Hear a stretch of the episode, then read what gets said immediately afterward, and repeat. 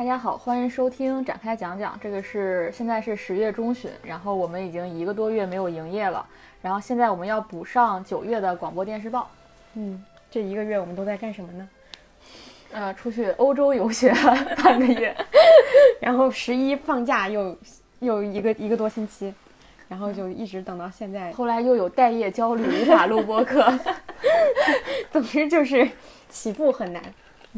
嗯，因为我们现在就一个很尴尬的地方，就是已经十月过半了，但我们现在说的还是九月的东西，有些都感觉非常遥远，像徒手攀岩这种 是。你这是你这是在那个上海看的，是不是？对，不是我看的，呃，奥斯卡颁奖季的时候我看的，我看的时候已经是那个，是不是忘了说今天都有谁？哦，对对对，不用，就是这三个人嘛。主要是我们俩一直在说话，但是王老师没有出声。好，啊，好多人说分不清我们俩的声音，没关系，不重要。你要说了一下，你确定一下你是哪里人吗？籍贯是吗？让大家继续猜。我已经考虑入籍山东了。以后我们可以互，就可以用你的名字来呼唤我，互相呼唤，帮助大家辨辨别是谁，是吗？对。然后我们还是按严格按照这个，就这个电影，如果是上个月的，我们就会放到九月来讲。然后十月份新有的东西，我们还会放到下个月来讲。就下个月我们在录制的时候来讲，也就是半个月之后，我们就要开始录十月的广播电视报。对我现在觉得这个其实，呃，还好吧，因为有些东西大家也不一定就是。看的那么及时，嗯，所以还可以。而且九月，因为我们其实去院线看的电影也不是特别多。对你，但是九月有一个有意思点，因为九月三十号上了《献礼三部曲 》，所以我们把它放到九月份来讲了。对对对，其实它应该也也算是为十月准备的电影。对对对。然后我们就先从院线的开始吧。嗯，第一个是《中国机长》。嗯，《中国机长》是我们俩一起看的。嗯嗯。就是我们看之前，我们其实对这个电影的期待也没有很高，因为首先知道在就是献礼的这样一个主题之下，它肯定是一个比较正的一个电影，但是在看的过程当中还是突破了我们的。底线 有这样一个感觉，就是它这个电影就是有大量的，呃，因为它是基于真实事件改编的嘛，但是它因为真实事件在呃现实当中到底这个飞机为什么会出问题，这个事情是没有一个结论的，所以在电影里面它的故事部分就规避了这个为什么飞机的呃那个那个那个车窗呃飞机的那个窗户会裂这件事情，全程都在讲这个张涵予饰演的这个机长如何英勇的把这个飞机给。开了回来，给降落下来这件事情，它其实就这一件事情。从飞机起飞之前的准备到降落之后，就是整个全程都在讲这这个过程，等于说它是一个都在讲过程的电影。然后在这个过这个这个故事当中，有大量的不必要的信息和和一些情节，比如说关晓彤里面出现的那条线和机长，他是因为他在整个过程中他是如何挽救这个飞机不坠落这个事情，其实是很。没有什么可讲的部分的，他就是我坚持了下来，其实就这一件事情，所以他在故故事当中就显得非常的，他里面要闪现很多不必要的信息，然后闪现很多他想起了他的女儿啊，或者说想起了在飞机之前遇到了一小男孩等等等等这样一些细节来凸显说，哦，这个时候是一些精神力量帮助他坚持了下来，但其实这个事情就是在看的时候会觉得有一点不知道，就是你依然看完这个电影依然不知道。飞机为什么失失事，以及机长到底做了什么？这个什么是动作性的东西，而只是一些精神上的力量是的表现。然后到最后，它也是归于一个就是非常俗套的一个一个故故事，就是我要我不仅我挽救了飞机，而且我在最后降落的时候，我要让所有人先先走，然后所有人还要欢呼呃迎接机长下飞机，所有这些这个过程都非常的传统。所以在看这个片子的时候，我觉得唯一的亮点可能是它对于一些画面上的呈现，包括那个事故发生的时候的一些冲击吧，那个感觉。除了这些以外，整个的故事都让我感觉非常俗套且冗长。嗯，我当时是没有想到《献礼三部曲》里面，当然我想票房最高的可能是《攀登者》。嗯，结结果现在是中国机长和我和我的祖国是是一个持平的状态，好像单日票房中国机长已经超过了我和我的祖国。我觉得原因是因为大家其实把《中国机长》当成一个灾难片来看了，嗯，就是你有那个视觉奇观，比如欧豪就是挂出去什么那种视觉奇观，但它本身我觉得我我我觉得这个电影就是你不从，就是你不从信命题作文的角度，嗯，就它就是不及不完全也是不及格的，就是你拿拿掉这个这个层面，它就是不及格的。我觉得就是刚才洞姐说的，特别不懂它为什么有特别多大量的废戏。按说你这名字叫中国机长，那你可能就是就要围绕这个核心人物展开嘛。但是我觉得中国机长这个人本身没有立起来，嗯他的其实形象非常单薄，就是好像就是一个，呃，给他写的是就是一个有一个美满的家庭，也很热爱女儿，要给女儿回去过生日，就他的动机非常的简单。但这个动机简单，我觉得不是不是问题，他就是呈现的最后就是他挽救这个飞机是他想到他的女儿，嗯然后他就挽救了这个飞机，就是这个这个本身我觉得就是很单薄，嗯然后我觉得他没法儿，就当时很多人跟萨利机长对比嘛。首先，我觉得从结构上他就已经，他这萨利机长讲的是飞机已经出现问题了，它是一个就是到就都回这事情已经发生了，然后你怎么回去来处理？你面临一个审查的问题，然后你来回来回想这件事儿，然后他这个是完全按时间顺序来讲的嘛，等于说萨利机长其实是人和人之间的事情，或者说人和萨利机长。就是萨利机长，对对对但中国机长不是中国机长，其实中国机长是川航什么什么什么，对对对对，它就是一个非常简单的一个故事，然嗯后而且就是有一个感觉，就是这个故事里面，呃，你说机长没做什么，但是其他人其实更没做什么。就其他人都是在，尤其是在灾难发生之后，其他人等于说是在等着机长做什么，机长也就是做了一个坚持下来的动作，所以整个完全没有任何的波折，除了极端天气这种东西之外，嗯，这个这个我觉得这个这个这个片子可能我们之后会放在一个别的专题里面，再把它拿出来，再仔仔细讲讲。所以我们今天就大概略讲一下，就是一个，其实我也觉得它这个票房那么高，还挺奇怪的。但是有两个，对我刚听我觉得很有意思，就是因为这个当时我们那个正好也去采访了，但是后来因为那个经历基本上没有人采到他嘛。嗯，对，我觉得有两点很好玩，一点是跟电影没有太大关系的，是当时采访一个非常好玩的点。当时这个事情一发生之后，只有一家媒体采访到了这个机长。呃如果你中央媒体吗？不是中央媒体，就是四川当地的媒体，利用他们的个人关系采访。只有因为只有他一家采到，后续所有媒体都没有采到。嗯，所有，然后后来媒体所有用的写作材料，其实都是通过那一家媒体的采访这个机长的叙述去采的。比如说当时遇到什么环境，怎么处理，怎么应制，怎么应对。然后所有的媒体，包括你现在就你关注的所有公众号的那个写，都是机长的那一部分都是根据那篇报道去写的，最好玩。然后就我大概是第三天还是。第二天那个事儿过去，我就去四川嘛，因为很久没有去跑突发报了，就跑到那边，你就觉得很有意思。就基本上那个事儿挺大一个事儿，但是没有基本没有四川省外的媒体去报，我觉得特别好玩。我为什么？不知道，就是一方面是有经历，我问过几个同行，比如说有有经历，他们就选择不去了嘛，因为你大概率是白跑一趟。但是在以前的这种突发报道是很难想象的，因为我也很久没有做突发报道了。是因为我们自己知道这是一个比较有意思的题材，就可能会是一个故事性很好的题材，所以我们才去的。你就发现我去了，我就知道中国这个新闻业已经完蛋了，就是整个的你去走了一个大概两三天，你就知道第一家采访那个的机长的媒体，他们的那篇报道里面有一半的内容都是他们自己编的，就是说全国引用在引用他们报道的大概有上百家媒体，他们的内容都是错的。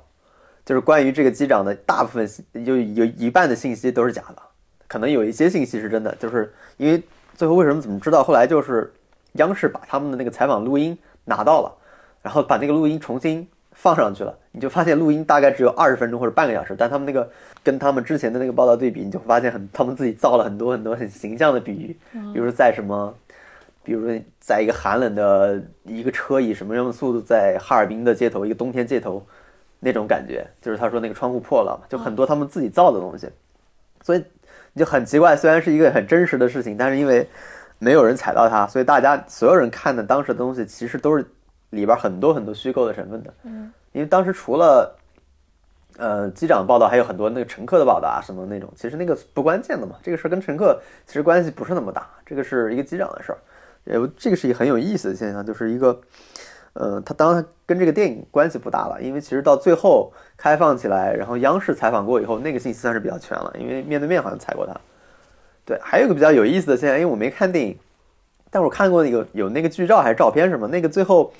就是被甩到窗外的那个副驾驶，他是被拉回来的吗？还是怎么回来的？他是风自然他就会，因为你哦那个压强，你自己就会回来。啊啊，他们把那个门关上了，然后等于说有一个吸力往里吸。哦，我看到有个动作是机长还在拉他，还是怎么样？试图拉他。啊，那其实他是他是应该够不着的。那个他们是三层的安全带，肩这块一块儿，然后腰这块一块儿，然后这里一块儿，其实三个安全，他是手是伸不出去的。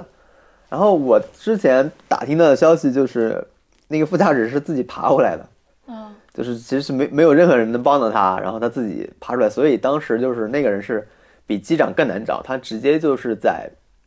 中就是省等于是北京民航总局直接派的那个心理专家到四川这边直接去做心理治疗的。那个人其实受的伤害非常大，我当时听到那个消息，那个这个细节其实是当时所有媒体你可以去查，没有人写到的，这是很有意思一点。但是，呃，当时没有写，因为我觉得这个题材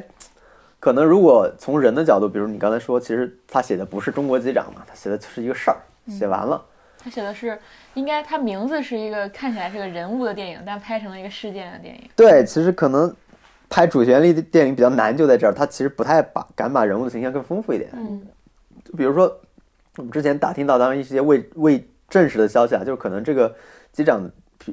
他的家庭生活并不是那么幸福。嗯，就是我当时想，其实是挺好的，从写作来说，那就是一个不幸福的人，可能家庭还有矛盾的人。反而他到了天上，他可能就是如果按照我不知道，也许是拍萨利机长的人拍中国机长，他可能就是可能他先拍的就是我在上飞机前遇到的家庭矛盾，比如吵了一架或者那种，嗯，你看美剧或者是美国电影经常那么拍，家庭矛盾很，然后就带着一肚子气或者什么各种不理解和家人的矛盾上了飞机，然后上了飞机发现遇到一个事儿，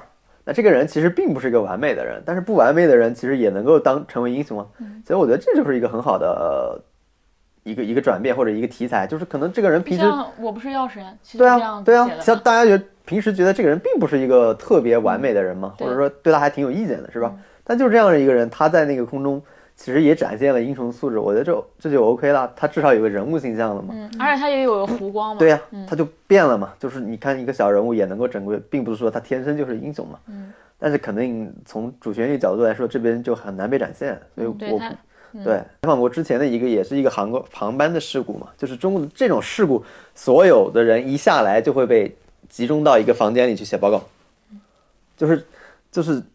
其实跟萨利机上很像的，就是是属于重大事故，就是你一下飞机基本上是不要不能睡觉，你必须对，其实就是接受调查，但中国肯定不叫接受调查，可能叫汇报或者什么东西，你就要把你从今天早上到你下飞机为止所有的行动全部写一遍。这就是你整个航班、整个机组全都要做这件事儿，所以这个东西其实是有的，并不是我们也没有，就是其实就是而且是，其实它是有这些而且是信息的。会受到责诘问的。虽然大家都知道你你把这个飞机降下来了，但比如说这个责任到底是航空公司的，是法航，是那个空客的那个玻璃问题，是嗯。是 A 三幺九吧，忘了三幺九还是三幺七，是飞机的问题，还是操作问题，还是地勤的问题，还是整个宽航问题？这就迅速要理清责任了，这个东西是很关键的，所以他们一下来。立马要做的就是这个事儿，我觉得你哪怕从这个倒叙，也许都会好看一点，可能是顾虑比较多了，我不知道。对，所以其实他你想把一个非虚构的东西做的精彩，其实呃，就真实的这些东西都是有的，只是你你没有选择去用这些东西。这我觉得这个是可能大家会觉得比较遗憾的地方，就只展现了天空的那一段那个惊险的时刻吧。对，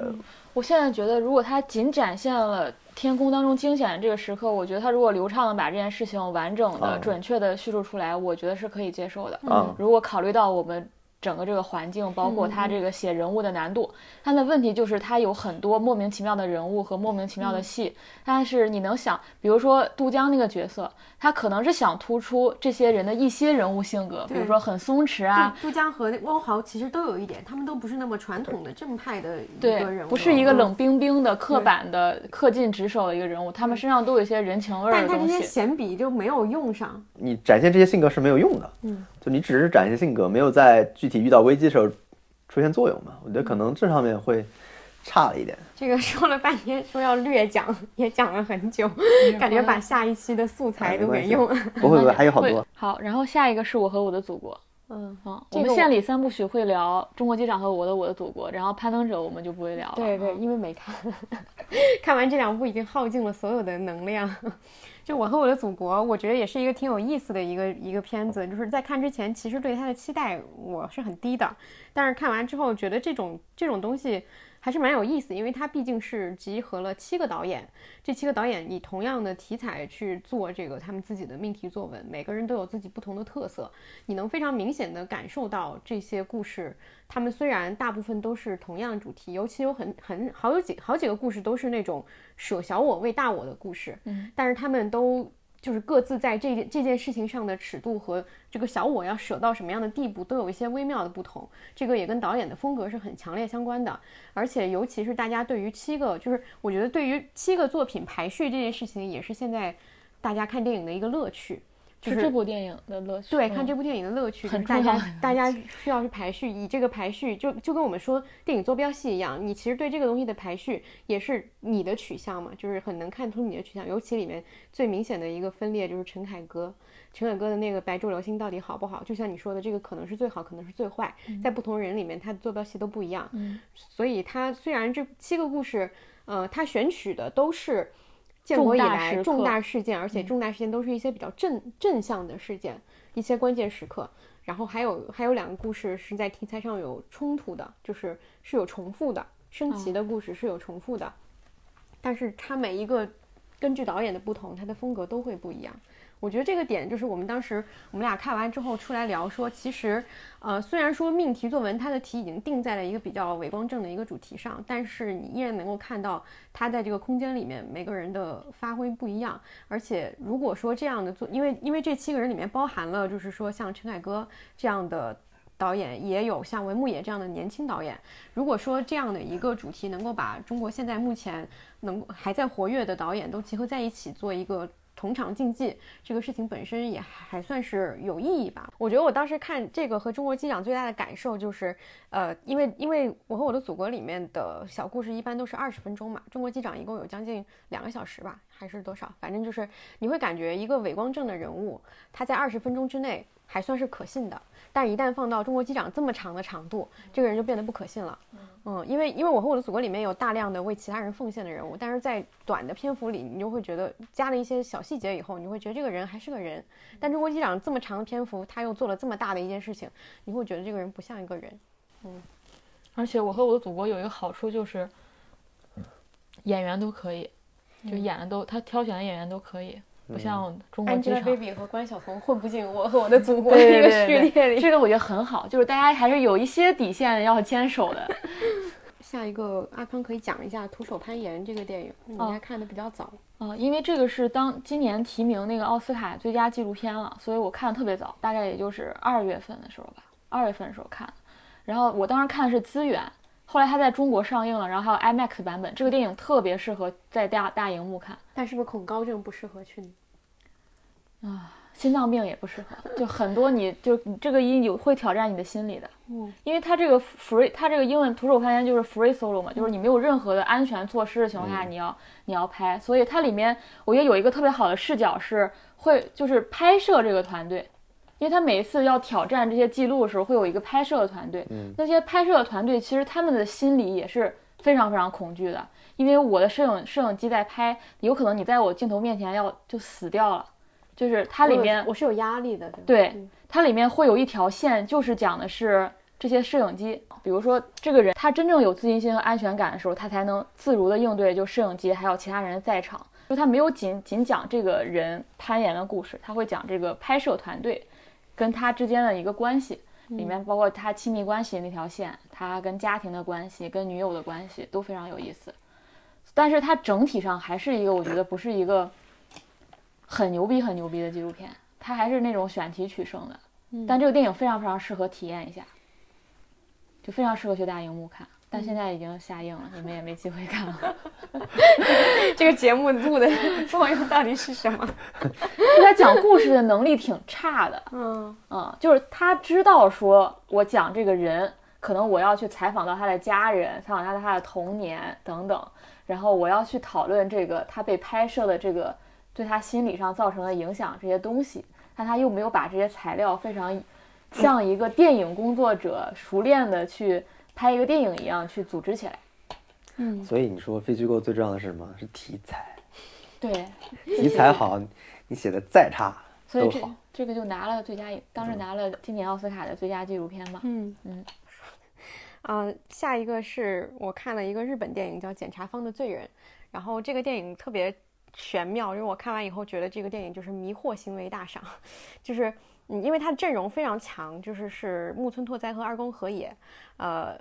而且就但是它其实它的整个剧情从它的这个译名就可以看出来，就是这个译名就是一第一眼看上去让人并不懂它要讲一个什么故事，然后它其实讲的是就是检察官，然后一个检察官为了维护正义，他自己也变成了不正义这样一个看起来还挺简单的一个故事，但他在这个故事里面夹杂了非常多的元素。导演可以看出来，导演和呃想要表达的东西非常多，他甚至夹杂了一些就是二战和呃。对当今日本社会，甚至是日本政治的一些讽刺，这些东西其实对中国观众是不是特别友好的？尤其是我看的时候，其实不太明白他到底想表达什么，因为它里面的支线比较多。呃，另外就是里面有大量的，就他在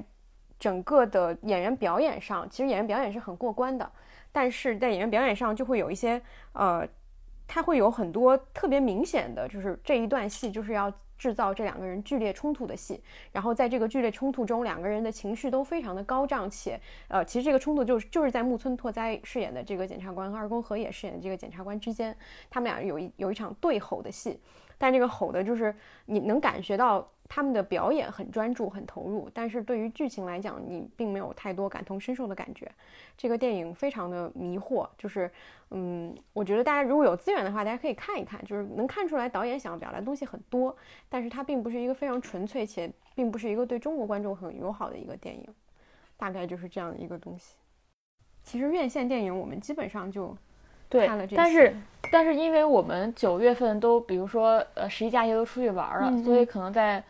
比如说正常的电影市场也看了一些其他的电、啊院啊线电影。对，有一些其他的电影可以可以讲一讲。嗯，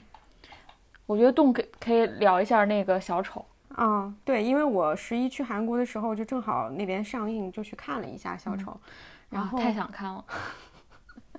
就是我觉得不剧透的聊，就是反反派影评那一期聊的就是很好的，就是他基本上把不剧透能讲的大部分都讲到了。呃，整个电影其实我觉得它好就好在，真的是非常像现在这个时代所能够做出和所能够看到的一个电影，它跟任何的故事关系都不是那么大，比较让人有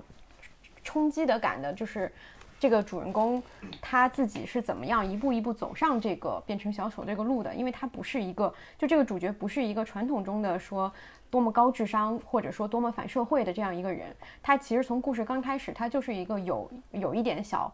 精神问题的一个普通人，但是他在这个过程当中受到了很多的不公正的待遇也好，或者说是一些阴阴错阳差的一些巧合也好，种种的一些外部压力导致他内心，呃，包括他内心那点儿就是。就是精神上有一点问题的这个东西混合在一起，导致他走上了一个犯罪道路，是这样的一个过程。嗯，我记得我看过，在看小丑之前，我就看过有一个人说，以前我们要制造一个怪物或者说一个反派，那其实是很多时候是一些科学实验，或者说比如说像呃什么怪人，就是这种是科学实验的结果，化学反应对嗯化学反应、哥斯拉等等这样一些东西。但是在现在这个社会，要制造一个反派，其实就是普社会本身孕对对育的，嗯社会本身孕育就已经足够了。嗯小丑就是这样一个非常典型的一个代表。嗯，尤其是这个片子，我觉得比较有意思的就是我在看这个片子之前，记得之前嗯他们在播放映的时候，呃，美国有那种好像是反对枪支滥用的一个团体的那个，或者说是呃枪击案的受害者家属向电影公司投投诉说，呃这个片子不适宜大大量播放。因为这个东西是强呃会倡导暴力，或者说是会带来一些不好的影响。然后主创就说，电影本身并不代表任何一种取向。呃，如果是一个有犯罪倾向的人，他看任何东西他都会有犯罪倾向，而不是一个电影造成的。电影本身应该是纯粹的。我当时是很认同这个说法的，但是看完这个电影之后，我自己会很动摇，因为这个电影的整个气质太呃压抑了太压抑了，尤其是在现在这个，当然，如果在现在这个社会，如果一个人走上犯罪道路，肯定不可能是一部电影导致的。但正因为这部电影本身的气质非常压抑，我相信，如果是一个内心已经很压抑的人，他看完以后真的会有一点，就是如果他深刻的与这个主角共情，他真的会受到很深的这个电影的影响。嗯，我我我看完，我觉得这个电影挺像一个摄魂怪的。如果你内心真的是强烈的与就是结婚菲尼克斯演的这个主角共情的话，你看完以后真的会很痛苦。但是这个电影有一点就在于，它还是给这个主角加了一些他先天有精神病这个因素在里面，所以你可以说服自己，他不是一个普通人，他还是跟我不一样的，我还是可以按照一个正常人的方式生活下去，而不必走向他那样的一个极端。嗯就是有这样的一个区别。但是在看的时候，再加上他整个的音效和表演都非常的出彩，所以你会很深刻的被被他吸引进去。嗯，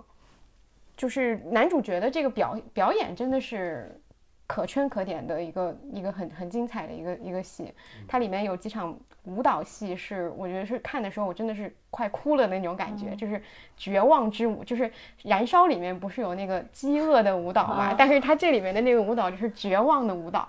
对，是很深刻。我但我觉得发现舞蹈还真的会有这种效果，因为我不是跟朋友看《弗朗明哥》嘛，他就看嗯哭了嘛，嗯因为那个就情绪非常强烈。对对，他非常适合去表达那种情绪，再加上这个男主角在里面，他是有一点瘦骨嶙峋的那种感觉，嗯所以更更那个冲击就更强。嗯，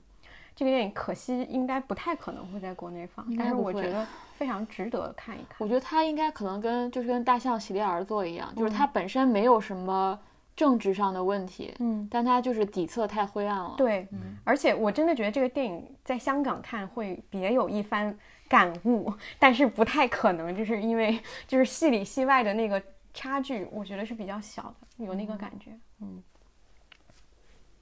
然后我在那个釜山还看了，因为我去釜山的时候正好赶上那个电影节嘛，然后看了那个杨凡的《纪元台七号》，嗯。然后这个电影也挺有意思，就是我看的时候杨凡还去了，然后杨凡自己说，他说这是一个呃有很多漂亮的画面和漂亮的音乐的一个电影，但是真的就像他自己所说的一样，就是这个电影就是我看到有一个评价特别准确，就是电影是一个二十四帧的艺术，但是杨凡把它变成了十二帧，嗯就是它是一个零点五倍速的电影，就是它零点五倍速不在于它的情节慢，而是在于里面的，因为它是个动画片，里面的主角的动作都是很缓慢的，慢，都是慢动作。嗯然后呃，因为它拍的是一个香港的故事，所以整个它的呃风格都非常，里面有提到了什么《追忆似水年华》呀，什么《红楼梦》啊，等等等等，就是一个很传统、很很旧、很老的一个一个故事，整个画面也很美，音乐也很美，这两点我觉得是比较好的。但是在故事上，其实我并不知道他为什么会拿到威尼斯电影节的最佳剧本奖，就是也是挺迷惑的一个事情，因为它会有大量的杨凡自己的独白，就他会，比如说剧中人物其实已经演完了，但是他自己还要配一段文字，然后那个文字呢写的就是偏华丽的那一挂，就是那种，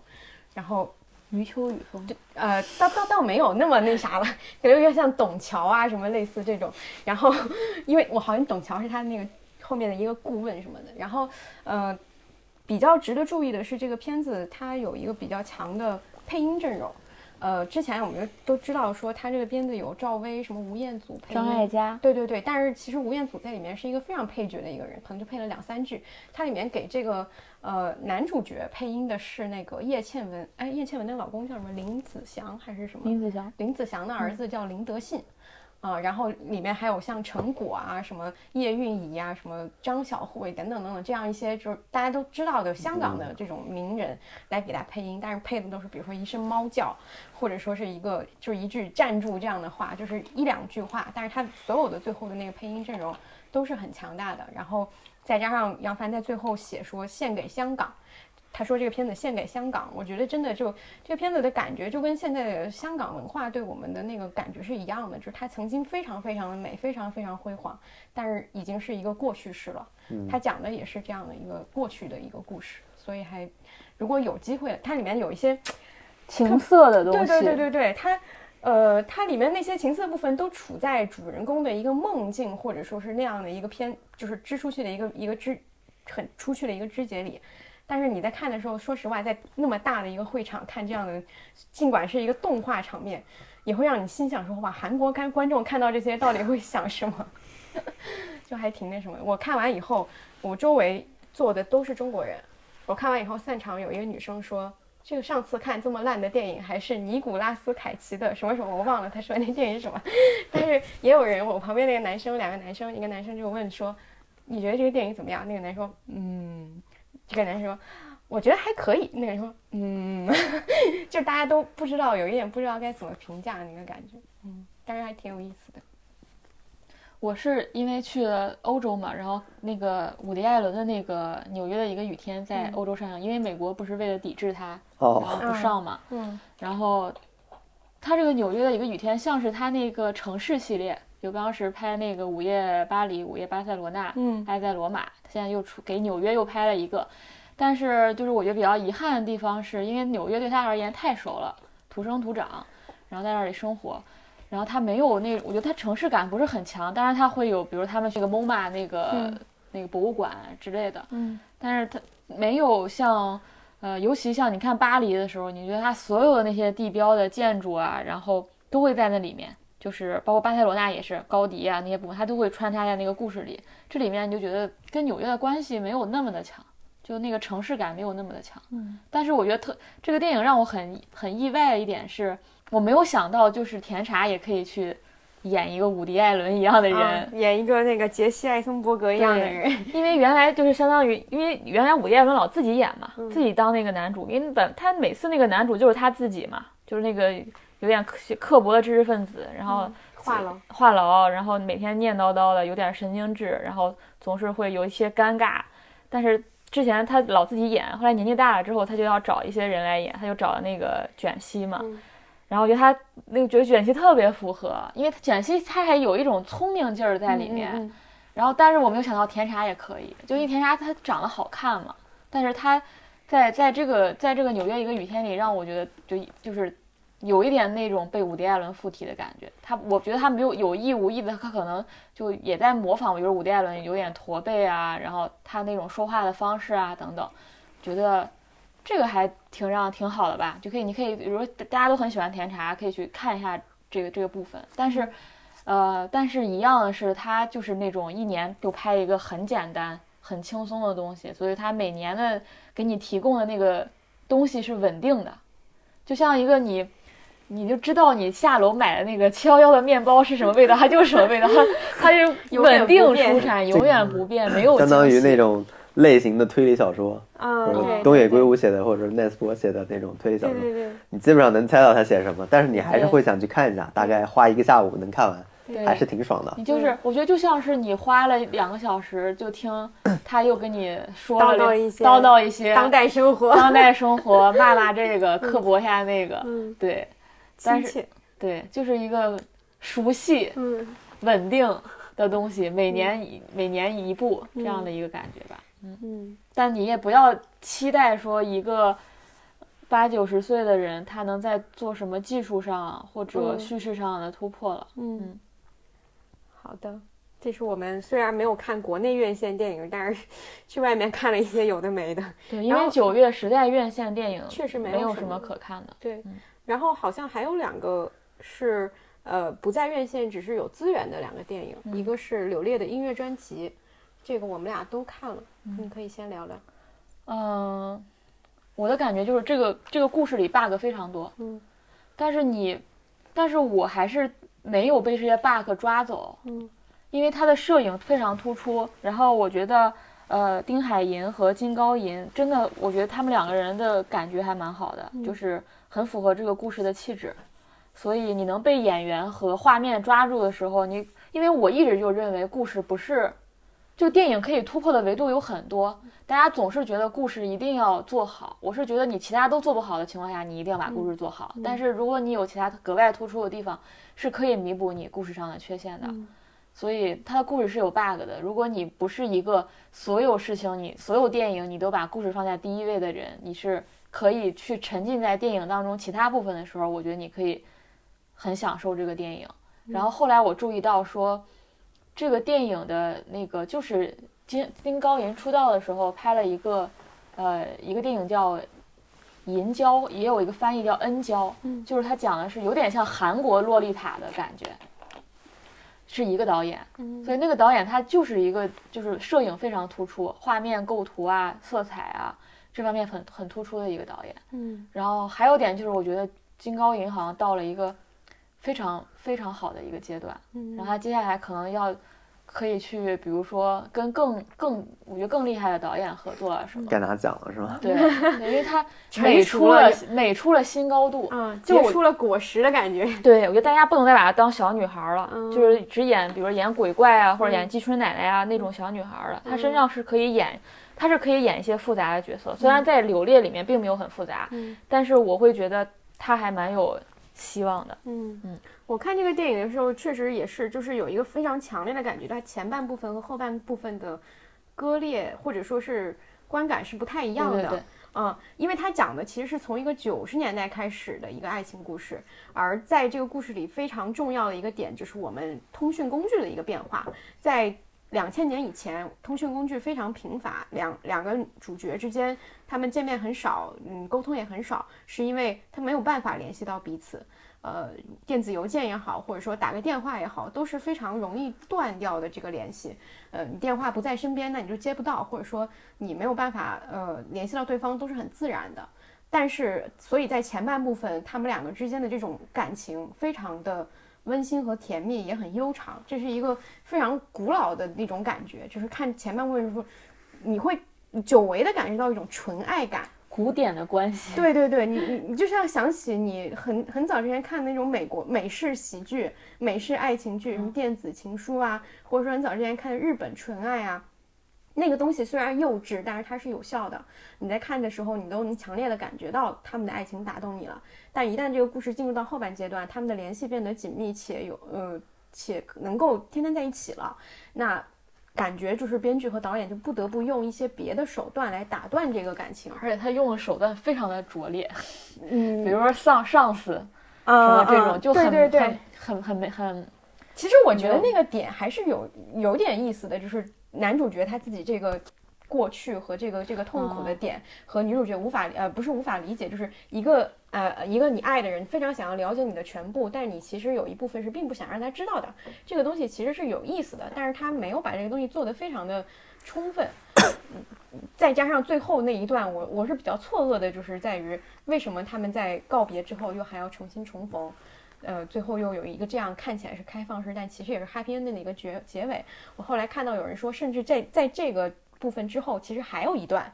就他们又在一起，但是又又又又不知道有能不能走到最后的这个这个结局，就是有一个完全的一个 happy ending 和一个完全的一个 bad ending，但导演把这段给砍掉了。我就想说，好砍得好，如果他再加上去，就是有一种不断的再把这个事情狗尾续貂的感觉。嗯，我觉得这个这个片子比较好的一点就是，你很少再看到一部这么纯粹的异性恋爱情片了。就是这两年的豆瓣爱情电影的高分第一名都是，就是请以你的名字呼唤我，爱你西蒙，都是 LGBT 爱情片，已经很少有人拍异性恋，怎么连日本都不拍纯爱片了？，对，就是很少有人。我上一部。看的还是那个什么胰脏，你看过那个吗？哦，请啊，吃掉你的胰脏，哦，对对，那个还算算是一个纯爱片。对，现在 真的很少了，可能也是不可信了。我觉得这个点也蛮有意思，就是大家好像已经不太相信，在现在这个年代会有那种像呃九十年代的时候那么缓慢悠长且纯纯粹的，你等我三年，我等你五年的一个爱情关系。对春夜算纯爱吗？算，嗯，但是那剧嘛，没有电影嘛，说的是电影，嗯，好的。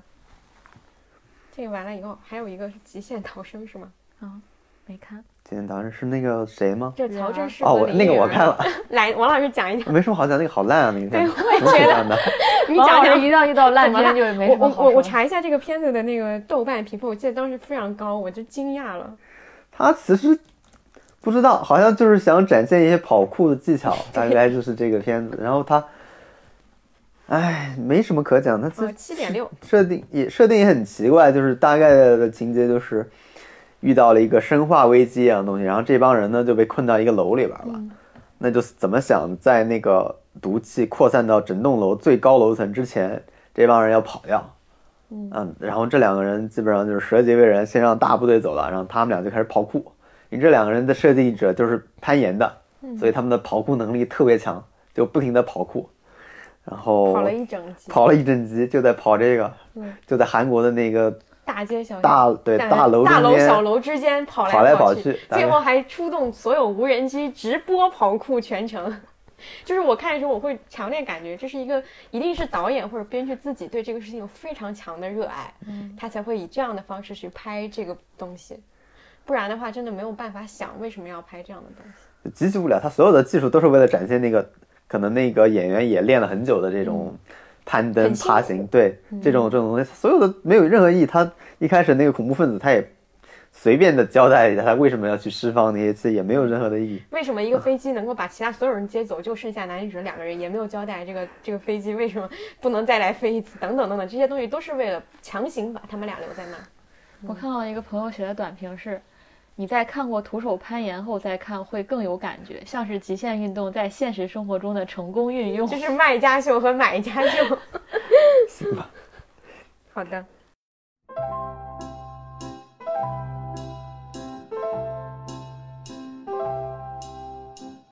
好，刚才电影部分我们聊完了，现在我们再进入电视剧部分。电视剧部分还我觉得还挺多好看的。嗯，第一个是一个台剧《俗语俗女养成记》，俗语养成记听起来特别像一个教教育节目，养鱼节目，平凡一个平凡女子的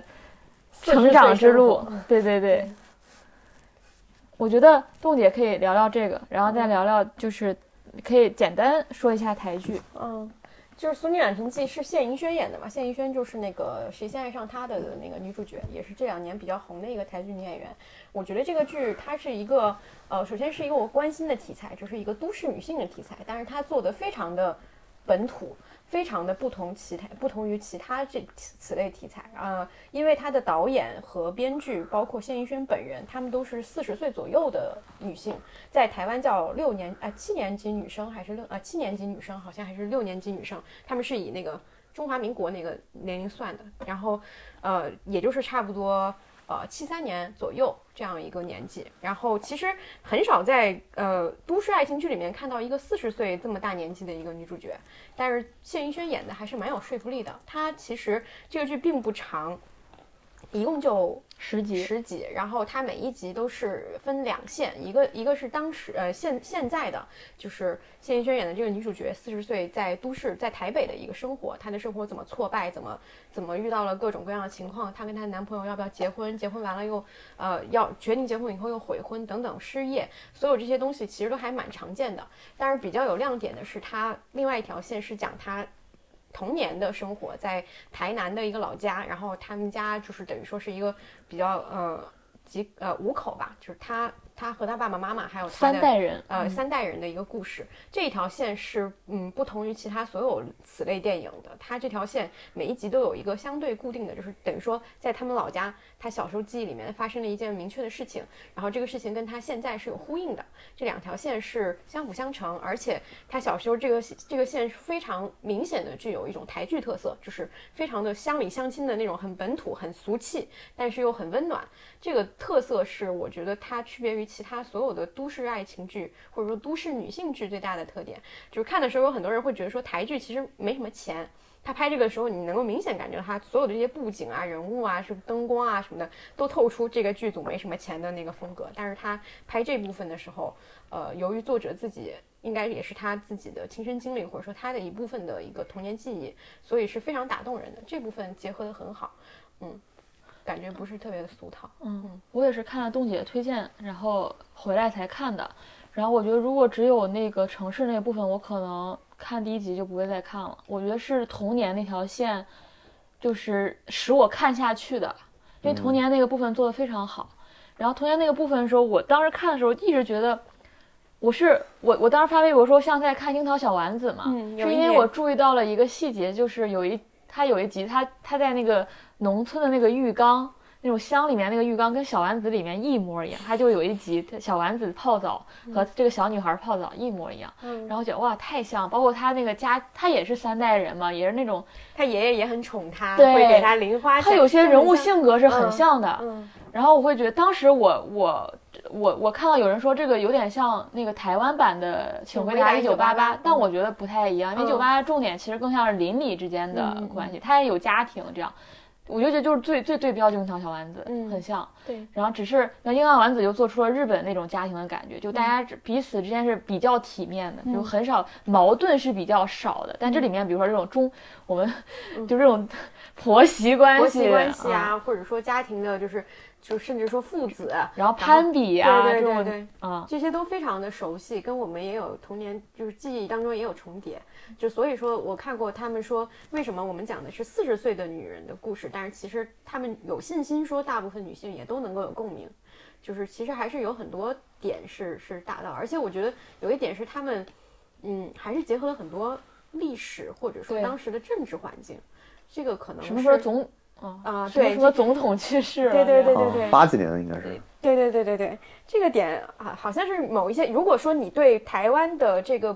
就是政治问题比较敏感，那可能不是特别适合看这个剧，因为、呃可能会觉得就是他的政治立场不太对啊，或者怎么样。但是忽略这个的话，你其实他还是很完整的记录了，就是女主角作为一个七零后，她经历的所有的台湾的这些成长环境和她自己的过程，就是这个是比较完整。然后我当时发微博之后，我看好多人评论说，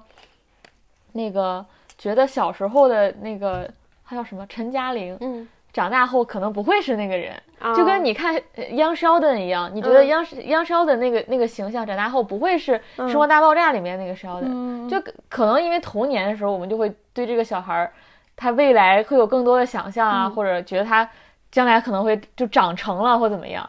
你就觉得两个形象可能不是那么的一致，嗯嗯，小时候这个小女孩演的还是很好的。嗯，而且这个故事最让我伤心的一点就是，它跟《请回答一九八八》是一样的，它有一个主题叫“你最后的归宿都是青梅竹马”，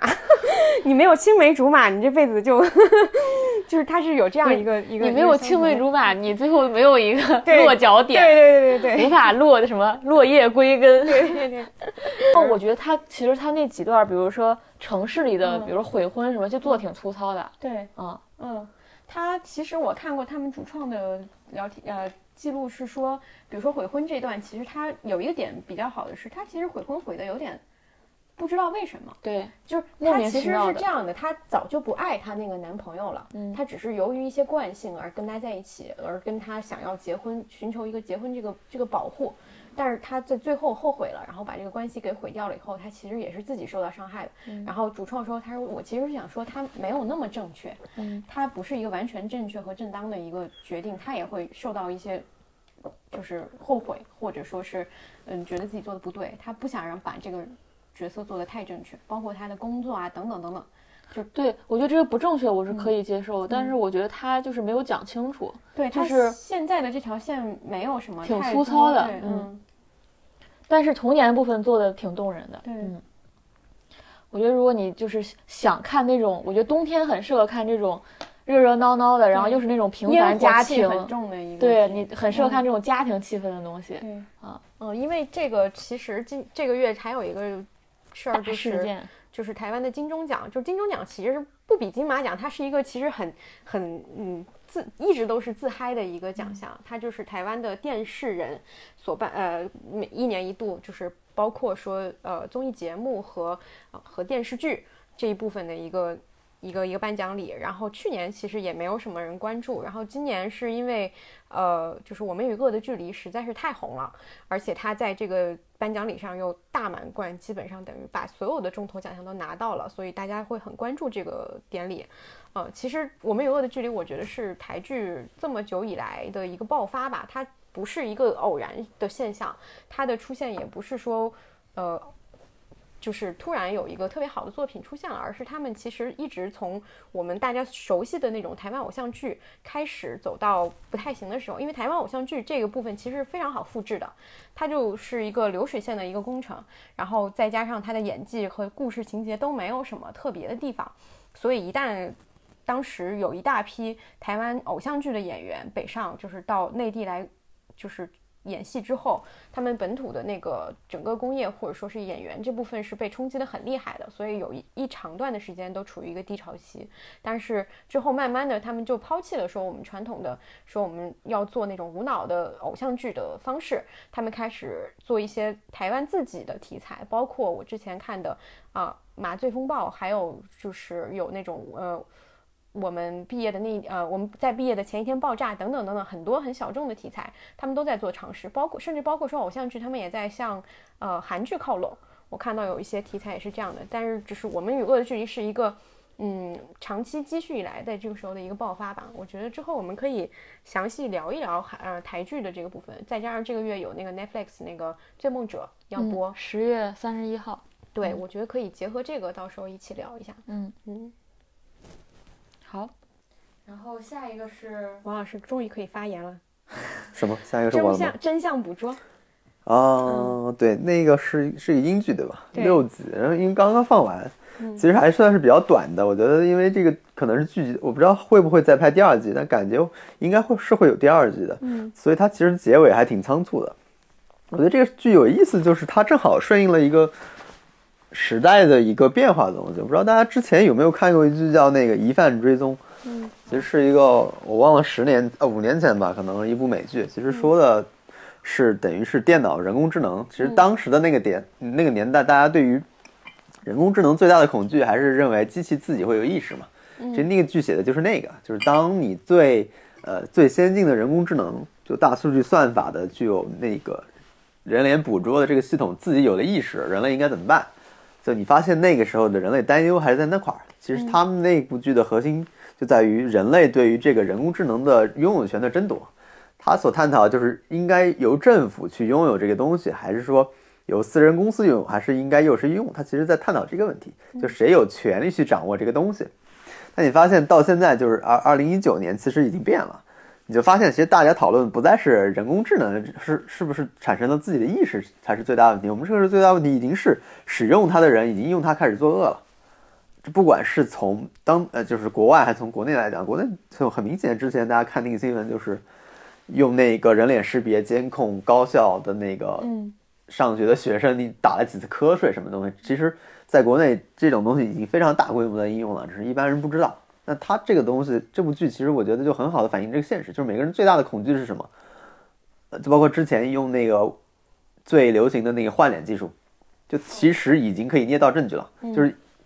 这部剧其实就说的，任何一个人，任何一个普通人，可以在不知情的情况下完全被捏造一个证据，然后被冤枉。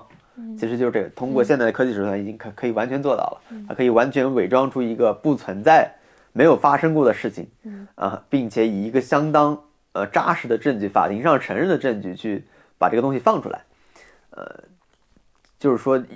一些有权力的部门完全可以做到这件事儿了。其实这是一个对于普通人来说是一个极大的恐惧，就是说你一个人可以随时被陷害。所以这个剧有点像一个惊悚片。我觉得是有点惊悚的，因为他对对对是，我觉得他们是对这个东西是有反思的，或者说提供一种，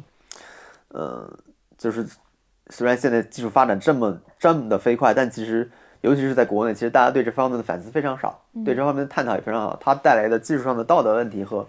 大规模的监控监控问题，其实国外讨论的是更多的，所以我觉得这部剧有意思，就是它跟现实生活结合非常紧，然后它的叙事的那个东西也很好，嗯，就是它的怎么说就不剧透太多，就是它的悬疑感制造，我觉得是蛮好的，它不是那种比较单一的控诉政府就结束了，它其实里边有好几个反转，所以我觉得看的那个过程中才是就是他想的还是比较透的，他把政府一旦这个东西确实真有这种事儿了，那普通人怎么应对，有没有极端的人再去怎么应对，他把这些东西，呃，这个推演的过程已经推演过一遍了，所以我觉得这是有意思的。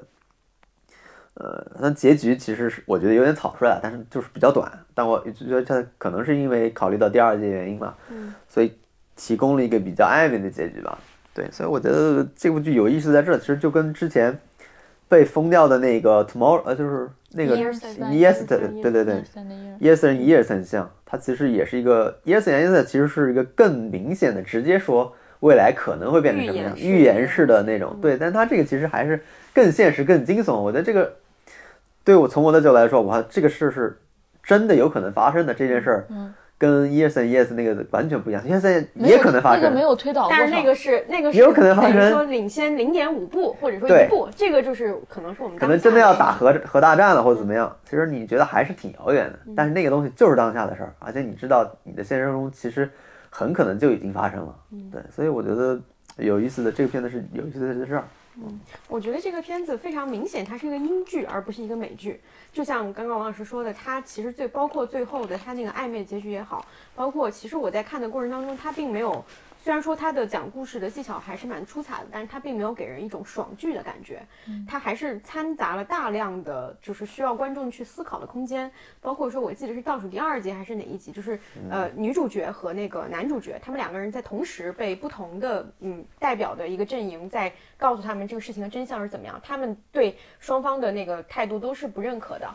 但是他们这个不认可又是一个冲突的一个态度，就等于说这个故事里面有三方势力，包括女主角、男主角和政府的一方和反对政府的一方，等于说是这样三方的不断的在借力打力的这样一个过程，在这个过程里面，观众可以站在任何一个角度去思考这件事情到底是怎么样的，而最后他也没有给出一个明确的结局，说我们到底是。呃，要反抗这个东西，或者说这个东西到底是好还是坏，他都没有给出一个明确的答案。我觉得这是一个非常英俊的做法。呃，我看到很多就是英国的本土的评价都是，这是继《贴身保镖》之后最好的英剧。贴身保镖关键不是那么好啊，对我也觉得《贴身保镖》不是那么好，嗯，但是它确实是，包括在英国本土也是一个比较热门的一个作品。我记得最明显就是这个剧在刚开始播的时候，在豆瓣上的词条的那个截图非常模糊，啊然后到后来它已经换成一张正常的海报，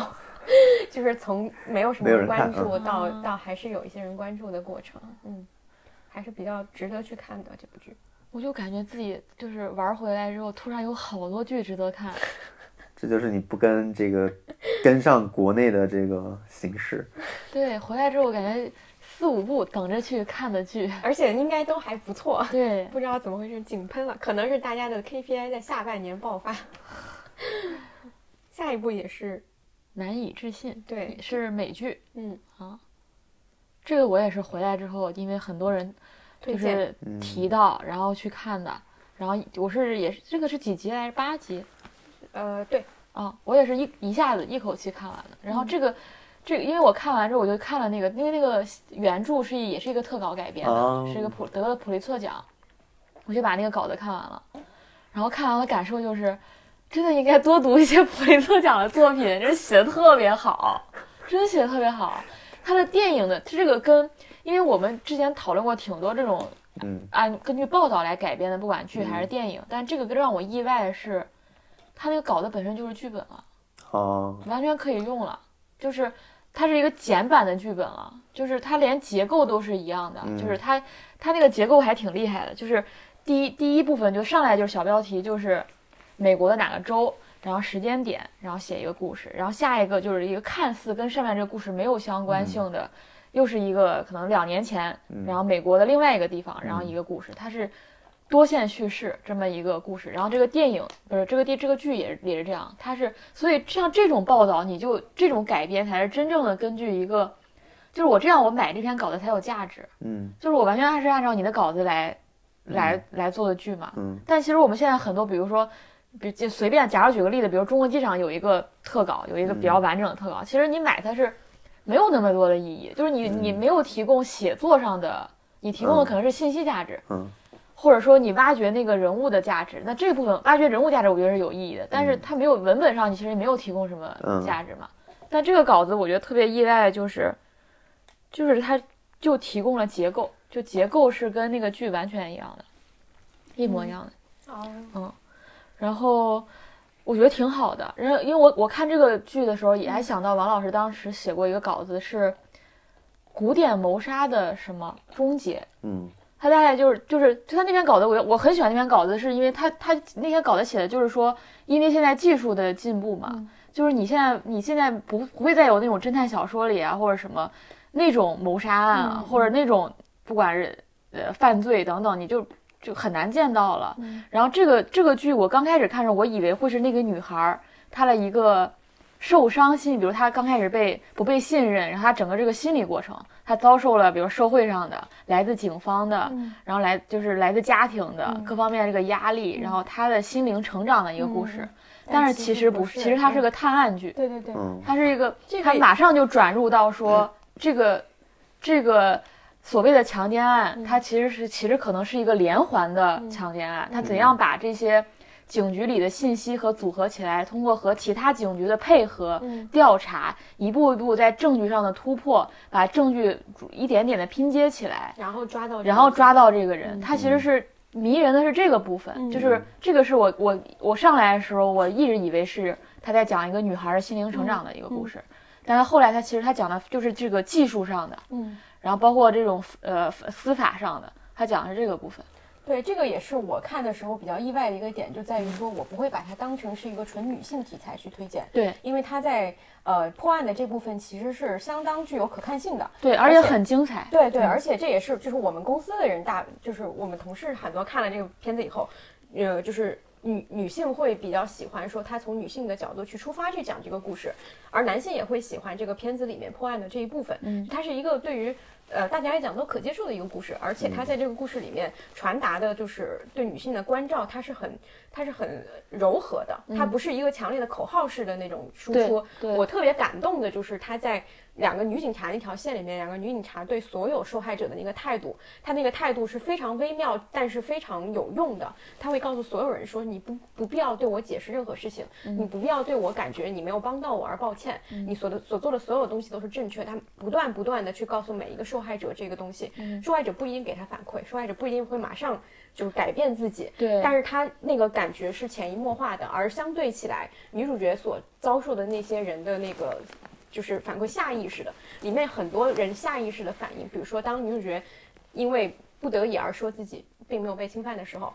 男警察会说啊，又有一个人报假案，浪费了我们很多时间。这个时候有个人说。少一件强奸案总是件好事，对吗？但是这个男警察就呆了一下，他从来没有从这个角度想过这个问题。就是里面有大量的，我觉得这个故事好看一点，除了破案和女主角的那个心路历程以外，有大量其他人的心路，就是他们的反应。正是这些其他人下意识的反应，才导致了这件事情到底会怎么发展。你可以看到，如果说我们每一个人都能够对一件事情有一些同理心的话，他说不定就会往一个好的方向去发展。我觉得这个是这个剧比较厉害的一个点，他对所有人都是有感染力的。对，嗯。所以，我我后来觉得他这个思路是对的，因为像这样一个事儿，你不能只建立在这个情感维度。对，就是我在用情感来打动你，或者怎样，就是这件事情它还是能只能针对个例。对。但如果你你真的能把其中的专业能力、这种人的共情能力，还有你的程序上怎么做到位，这才是说真正把这个事情解决。嗯。然后，整个更有一种社会价值。对，在你不断的输出情绪，其实这个故事。我说的有点那个什么，就是只有女性会关注情感的这部分，女性会对女性的情感感同身受。嗯，因为我们听过很多很多这样的故事，比如说像嗯国内的任何的 Me Too 的这些呃输出，包括说日本的伊藤诗织，他所有的这些故事，他们的故事都很动人且细节很生动，但是他他。就是我每一次看，我其实都觉得大同小异，但是我也愿意每一次都去体验这种感受他们的痛苦。但是这个事情，嗯，就是难以置信，他提供了另外一种解决方案，就是另外一种输出的方式。嗯，他告诉大家这个事情是可以变得很理智，且可以变得。呃，就是我们能做些什么？他讲了更多，就是这些东西。我觉得是这个故事比较有亮点的一个事情。作品一般比较那那那就是多视角转换了，就可能一般我们写那个就是女性视角，就从头到尾就女性视角。现在可能里边的一个配角，然后你再把它作为一个他的视角再来看这个事儿，嗯，然后另外一个人可能作为他的主视角又来看这个事儿，嗯，那这个东西就会显得比较丰富嘛，就会你会觉得真实社会就是这样子的，嗯，社会可能不是光那个单一视角就能承担的，然后你就会发现。它就成了一个社会问题嘛？你原来只是一个一个单独的一个个人的一个意识上的东西或者情感上的东西，但是你把所有人的这些东西都写全了，它其实就是一个社会学的东西啊，就是一个真正的社会，真正的社会问题为什么成为问题？就是因为它很难。嗯，就是因为你发现这个地方也有问题，那个地方也有问题，但是这个所有的问题都不是你解决一个人能解决的。嗯，然后我没看那篇稿子，但是一般来说，非虚构作品能拿普利策的，他至少他肯定把这些点做到了。嗯，他肯定不是单独的一件事儿或者一个案子的一个人里边的戏剧性戏剧性的遭遇。如果只写这个呢，肯定是拿不到奖的。我觉得他一定是把某些方面的机制性的东西和就是那个怎么运转的东西，把那个东西写得很清楚。嗯对，一般这个东西才会去拿到那个奖。我觉得，然后我当时想到你那篇稿子的原因也是，嗯这里面也展示了很多这种非常就在探案当中那些细节是写的非常准确的。嗯就比如他们当时也发现了很多证据，比如你发现了那个人用了什么颜色的背包，穿了什么样的鞋，但是你这个东西你接下来该怎么突破，它并并不构成核心证据情况下，包括他留下的 DNA 只有几。不足以到你能判断出来是具体哪个人，只能到说他是哪个家族或怎样，嗯。他把这些部分都做得非常的，就是这些部分都能抓住你去，因为他每他你他这个突破非常艰难，就像有时候你你就你做调查报道，如果你做有一点点调查报道的经历的时候，就是那种没有掌握到什么素材，到一点点这个素材被拼接起来等等，就我觉得这个我觉得这个剧这这方面做得非常好，这就是很典型的非虚构作品改编的最大的特长就是这块儿。嗯就你可能直接写剧本，你写不到那么细，你可能会以一种情节性、戏剧性的东西，对，西你就用戏剧性的东西去解决。因为比如说，你会落实到人身上嘛，比如这个人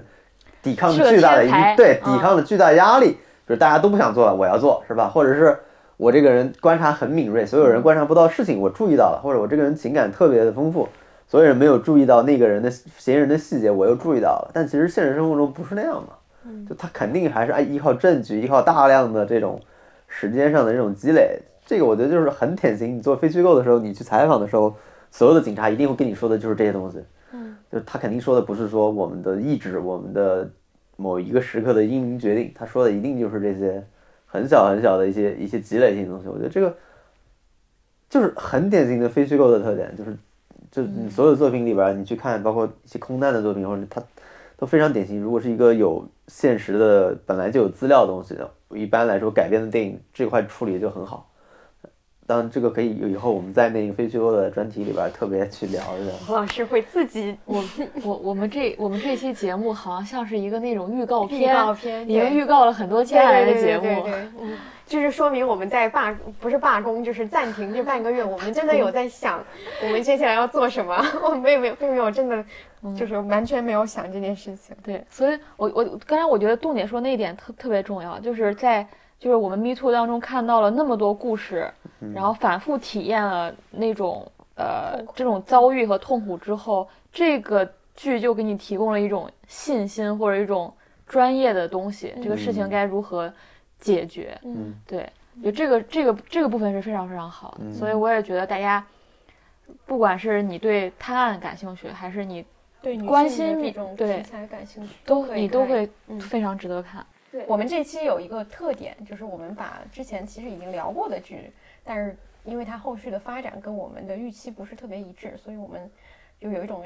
豆瓣打了四星以后调整为两星、三星的感觉。我就觉得，呃，之前很多新闻不都也有一些那种，就后面已经没有人知道了，就对他这事儿已经没有人这个事情其实不好，就是当一个剧出来之后，大家就是所有公众号都会给他打高分，但是其实没有人关注后续会怎么发展对，比如先出来两集，大家就说豆瓣儿神剧 九分，嗯，哇，就是大家都开始看了，但是你不知道这个剧接下来它会怎样的烂下对对去。我们要更新一下，我们今天来更新对，以后我们要本着负责的态度，对就是这个剧如果后面烂尾了，我们要继续再批判它。把我们的观点进行一些修正。嗯，我们这次要聊的两个，就是一个是《纸的新生活》，一个是《致命女人对他们终于都更完或者即将更完了。对嗯。》。嗯，阿康先聊。啊，致命！我我我，因为《纸的新生活》我没有看完，嗯我没有坚持看完。那你先聊《啊致命女人》吧。致命女人就是刚开始大家就觉得很神的一点是，首先是她是很爽的，嗯，然后其次是刘刘玉玲演演演的很好，然后又自己当导演，然后他是导演还是制片？反正类似导演于一个她她导了其中某一集，嗯然后后来呢又又是那种。就是大家吹捧的那个交叉蒙太奇，当就当时我就觉得我不喜欢这个，嗯，就是比如说我写们个电影还没有个交叉蒙太奇了。阿康的那有什么。难的啊？那不是最简单的吗？就是就是就是就是，比如说那个，当然好多都写，比如说这边我茶杯一放，那边茶然后那边也是茶杯一台，一台，他就哇，这个好厉害。但是你看下去，你发现这个没有了，后面几集连这些都没有了。然后我觉得就变成一个纯粹纯粹情绪的东西，就是比如说你你写那个呃，刚开始我还觉得很有意思，比如说六十年代，嗯，然后他对那个小三有一些很特别的情感，或者说有有一些那种女性才有的那种之，间的这个，因为爱上同一个男人所产生的那点温情和对和这个故事性，到最后还还是变成了完一个一个大奶打小三的故事。对，然后又变成一个这个男的就是害死他们女女儿就是这个男的就是这个这个男的就是必死无疑，对就没有意思。就是我抒发这个情绪有什么用呢？就是就是爽了一下，就这个东西。连爽一下我觉得都没有达到，就是就是我觉得它变成一个纯情绪性的东西，嗯就是这个男的该死，然后这个男的又怎样怎样，这个小三儿又该死，这个人很婊等等，他就变成这样一个这不是。迷母吗？对啊，就是迷我就看的时候，我就觉得这像什么我的前半生，你知道吗？当嗯时大家都骂，或者是跟跟看很多国产剧是一样的，就大家抒发的也都是情绪，而且这个剧据说在美国并没有那么红。真的时间挺长，没有看到咪蒙老师的作品了。真的，想念咪蒙之后有他一半水平的公号都没有。说实话，就这种同类型，嗯可能大家很久没有看到了，所以有这种类型的还挺怀就是念的。有这种需求的。但是这种剧我发现他们其实有一个套路，就是它前几集，因为它故事还没有展开嘛，就他就是谜团，他是你最后不知道他是死的是谁，他故事还没有展开，然后他又画面做的很精致，包括我们刚才说到这种花活儿做一点，大家都会容易打出很高的分。嗯，然后你看上去了之后，你自然也会相对宽容。宽容，嗯，对就是就像我们说的，很多气了的观众他不会再去补这个低分对。但是我就会，啊，我也会。我把这个分儿一点儿点儿去修改了。现在豆瓣有一个，它那个在产品上，就是我一直觉得这个产，它在产品上应该实现这一点，就是电影打分儿和这个电视剧打分儿应该不一样。就不要期待豆瓣现在还有什么 产品上的设计，广播都没了好吗广播都没了。现在整个首页上都是我自己的，好自恋啊！每天看都是我。对，但是我就觉得，既然豆瓣儿现在它已经做到这个地步了，它其实在产品上是可以解决这个问题的。然后它其实在它现在有一个打分儿的那个。那个记录，就是它就像你的那个日记修改编辑微博编辑编辑记录一样，嗯它会显示你啊，你在几号几号打了五星，几号几号修改为四星，几号几号改成三星，它有这么一个东西。挺好的。嗯对，这个剧反正就是，我是看到后来，我也觉得真的是毫无必要。就是刚开始大家会喜欢的点，现在都没有了。嗯，就刚开始大家觉得，就是为什么刚开始为呃，即即使是这么极端的几个故事。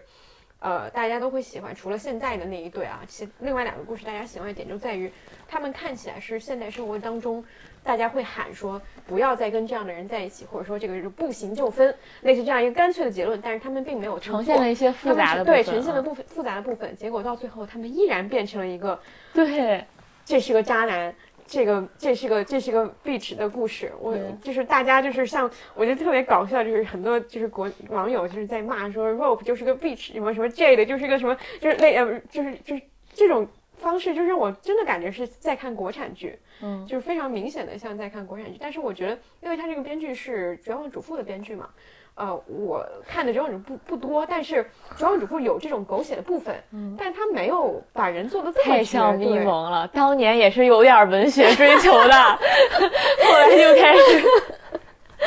嗯，这么一想，真的还挺像的。反正这个剧真的是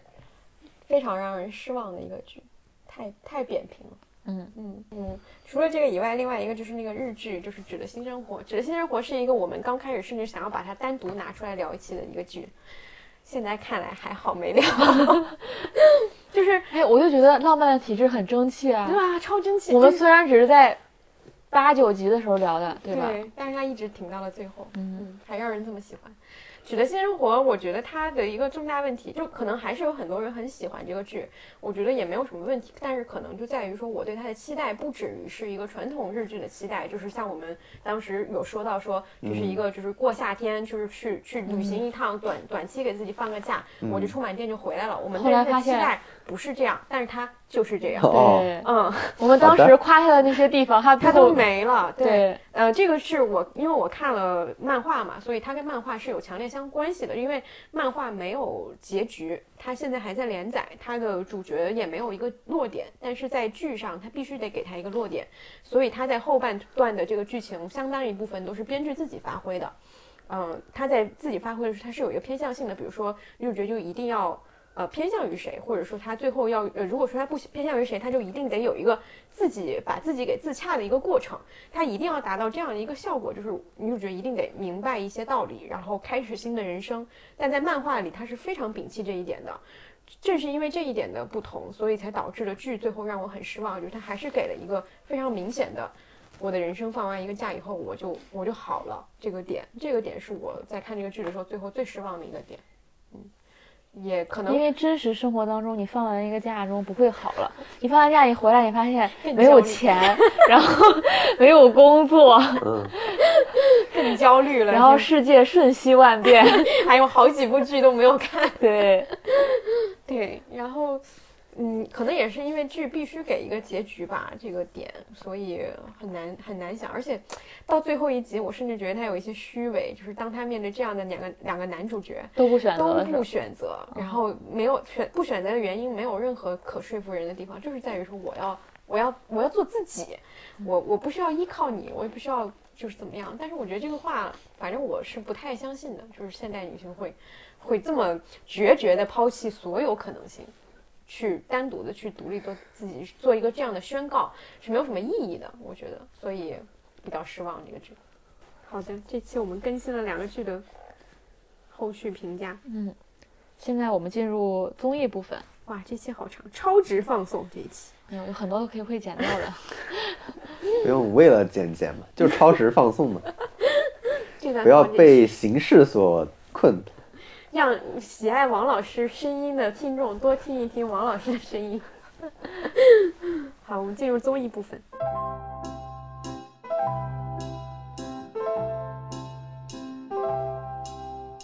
第一个我们就来聊闲着干嘛的。嗯，对，他其实是金泰高给自己放假了嘛，因为之前他做的一档其实是韩国综艺史上比较成功的节目，做了十几年，一个那个《无限挑战》。《无限挑战》结束之后，我记得金泰浩是去国外待了一段时间吧，他回来做的第一个综艺，就大家对那个期待还挺高的。但说实话，一开始看那些综艺其实蛮失望的嘛。他综艺的这个理念就是类似于漂流瓶，就是给你他第一期基本上是给你一个摄像机，然后给刘在石，然后你可以往下去传递，你你给谁都行。它其实是一个，呃，我理解就是漂流瓶或这种这种概念，就是去看一下。他希望其实金汉是希望以一种更自由的形式去做做综艺吧，更呃更自由的，然后一个没有太多的规则套路的去呃产生意外这么一个东西。但其实那个其实你看了几集，其实效果不是很明显，就是摄像机的那个线，其实我后面没怎么看了，就是觉得没有什么意思，但反而是呃这几集放完之后，它出来了一条新的线，那个线做的非常的出人意料，其实所有人都没想到。那这条线是他们有意设计的，还是节目自然就是你说音乐的这条吗？对，也是设计的呀，也是设计的。但是，呃，我觉得他应该是想了几几个地方，但是我觉得他摄像机那个，其实我觉得他的期待其实是更高的，因为那个可能性更大。因为你面对生活意外，你不知道这个人会把摄像机带到什么地方，其实产生的意外是更多的。反而是音乐这条线，其实是你能想到的，它的想象力的空间其实更小。但是有意思就是，我看这条线，我自己感触很大，因为我其实对音乐是完全不通、一窍不通的。就我看完这条线以后，我就觉得，哎，甚至觉得可以尝试去做音乐，你知道吗？什么？非常牛逼。对啊，就你你看完这个就觉得，我靠，说刘在石都可以，我为什么不可以刘？在石还是跳舞的呢。很牛逼啊！所以我所以你那个跳舞当时刘在石跳舞的时候，你会产生这样没有没有的感觉吗？没有，因为我完全不懂音乐，你知道，而且我其实听音乐非常少。但是他这个节目就，他我从头开始说吧，就他的理念就是让刘在石敲了一段那个鼓的 beat，就一段很简单的让他打鼓，他就让让他去找一个老师，老师教他打了一段鼓，就是那个架子鼓。其实那个节奏很简单，但他也是练了很久，就把这个作为一个起点，然后把这个架子鼓的这一段 beat 扔给一些音乐搞音乐的人，让他们在这个基础上，比如说找那个柳希烈同题作文。嗯去嗯嗯，去那个配一段电子琴，然后找那个什么李迪去配一段吉他，然后最终的结果就是一堆一堆应对的人对传递去做出一首成熟的歌出来。嗯，就你发现这个到最后你就发现这个东西变得非常有意思，因为发现因为每个音乐人就是不一样的，然后他这个东西又展现了一个呃，其实你不知道的领域，就是音乐人是怎么做音乐的。嗯，它 而且它里边的戏剧冲突就在于这个 beat 很烂，其实它的起始点就留在石的那段架子鼓是非常非常烂的，所有人拿到那个东西都很头疼，不知道应该怎么处理。这就反而造成一种很好的效果，就是每个人他要解决这个问题，然后又要把这个呃这段音乐做得很好，它其实就形成了一种一一一种去你能发现，就音乐人是怎么去解决问题的，是一个创造的过程，就不像我觉得理解这个，就像以前那看《Begin Again》，《Begin Again》的乐趣其实是你看的成果嘛，就最后我们到大街上给大家表演我们的音乐，我们的音乐是好音乐，其实那是一种享受。但你发现这个节目最后呈现出一个创造的过程，你觉得这个创造过程是很很很有魅力，就是你发现哦，原来这帮音乐人还真的，就尤其是你他在这个接力的过程中，你能发现每个人确实是不一样的，而且你能看出来水平高低，这是最有意思的。就是这个节目一开始可能大家随随便便做，你看他找的前两个人，柳希叶和什么李迪这种人，就是烂大就不能说烂大街，在综艺有名音乐在综艺上太多这样了，就你也能想到金泰浩为什么找他，因为太熟了。这两个人以前在无限挑战的刘系列简直就是音乐界的刘在石。对，上综艺上的太多了，你能想象到，就是他们会给做这个东西，而且他们做的东西确实，说实话很平庸。嗯，虽然我不懂音乐，但你跟后面那些人对比，你就知道很平庸。但前面你看的还挺开心的，但是突然到了某一个节点，因为他们是传递的嘛，就是说这个人接了这个音乐，他可以指定说下一个人谁来做，他一般指定是他的朋友，对，指定的朋友或者他认为这个人很适合做这个音乐的，所以你就发现。突然到有其中有一个人的节点的时候发生裂变了，就是他指定了几个非常非常牛逼的人，那个牛逼的人又指定一个很牛逼的人，你就发现那条线出突然出现了一个非常非常好的音乐的脉络，就是这是其中一条线，而另一条线又走到一个这个我觉得是有人工设计的，就比如说刘在石不仅做那种有其中有 rap，就一个鼓的节拍出现了 rap，还有流行歌曲，还有还有那个 trot，就是韩国的民歌，就刘在石还要去唱 trot。就你发现他的脉络变得越来越多，然后这个节奏已经控制不住了。我倒觉得这个后面的这个部分可能并不是设计好的，我觉得也有很多音乐人自己主动报名要来做，因为大家发现这个东西很牛逼，就是观众的反馈就是觉得哇这些人很厉害，而且大家反馈出来谁更厉害。其实我发现后面的人越来越认真，就原来这只是一个玩笑嘛，谁都知道刘在石打的鼓的节奏是是一是一坨垃圾。每个人都在当玩笑在来，后来这些人就认真了，这些搞音乐的就觉得我靠，那个人做成那样，那我一定不能比做他做的差。你发现这个竞争又出来了，所以做到在最新一集之前都是这种感受，我就觉得一种创作的魅力就出来了。就那帮人真的是很认真在做这事儿，而且很多人是非常有才华的，你你在其中看到这种才华，就我觉得这个是很打动人的。然后他另外一条线其实就是金泰浩原来最擅长的无限挑战的那个。就是你发现刘在石从一个打鼓打的极烂的人，然后他们有一天突然决定让他在晚上去一个酒吧去打架子鼓，就是这么一个环节，是最新一期的。然后你去看刘在石打，就特别感动，就跟原来的那个无限挑战的模式一模一样。那个时候，对，跳舞其实是一个，其实无限挑战中几个经典特技，一个是滑那个冰橇的特技，一个是赛车的特技，基本上都是基本上都是从一窍不通，而且很平凡的，没有任何天赋的人去做一项。看上去根本不可能的挑战，其实这个其实也是的。就你发现哇，刘在石这个人这么认真的把这个鼓打下来，而且效果，你看那个最新一集，那个效果特别的好，就已经是从一个一白痴样的情况，打到了一个完全可以跟业，就是也不能说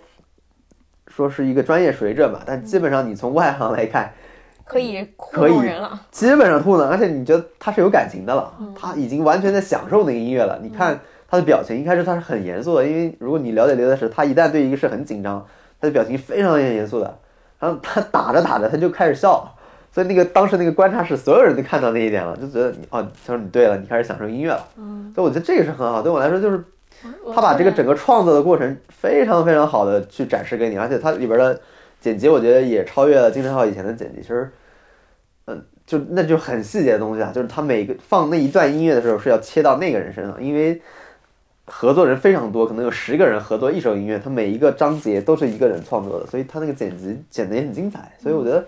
这个节目对我来说就是有点回到当时看那个《无限挑战》那种感觉。哇，我说今天说还在玩这个东西呢。其实回过来你就发现，他最擅长的还是这些东西，就他的理念里边还是说挑战这些不可能的东西，或者说展现这个过程。这个其实我觉得就是一个，就是一个更。细化版的歌谣季。如果大家看《无限挑战》，知道这是一个每年的传统的一个固定项目，就是以前基基地他们每年都要上的一个非常传统的表的项目。但是他把它以一种裂变的方式，一种不可控的方式，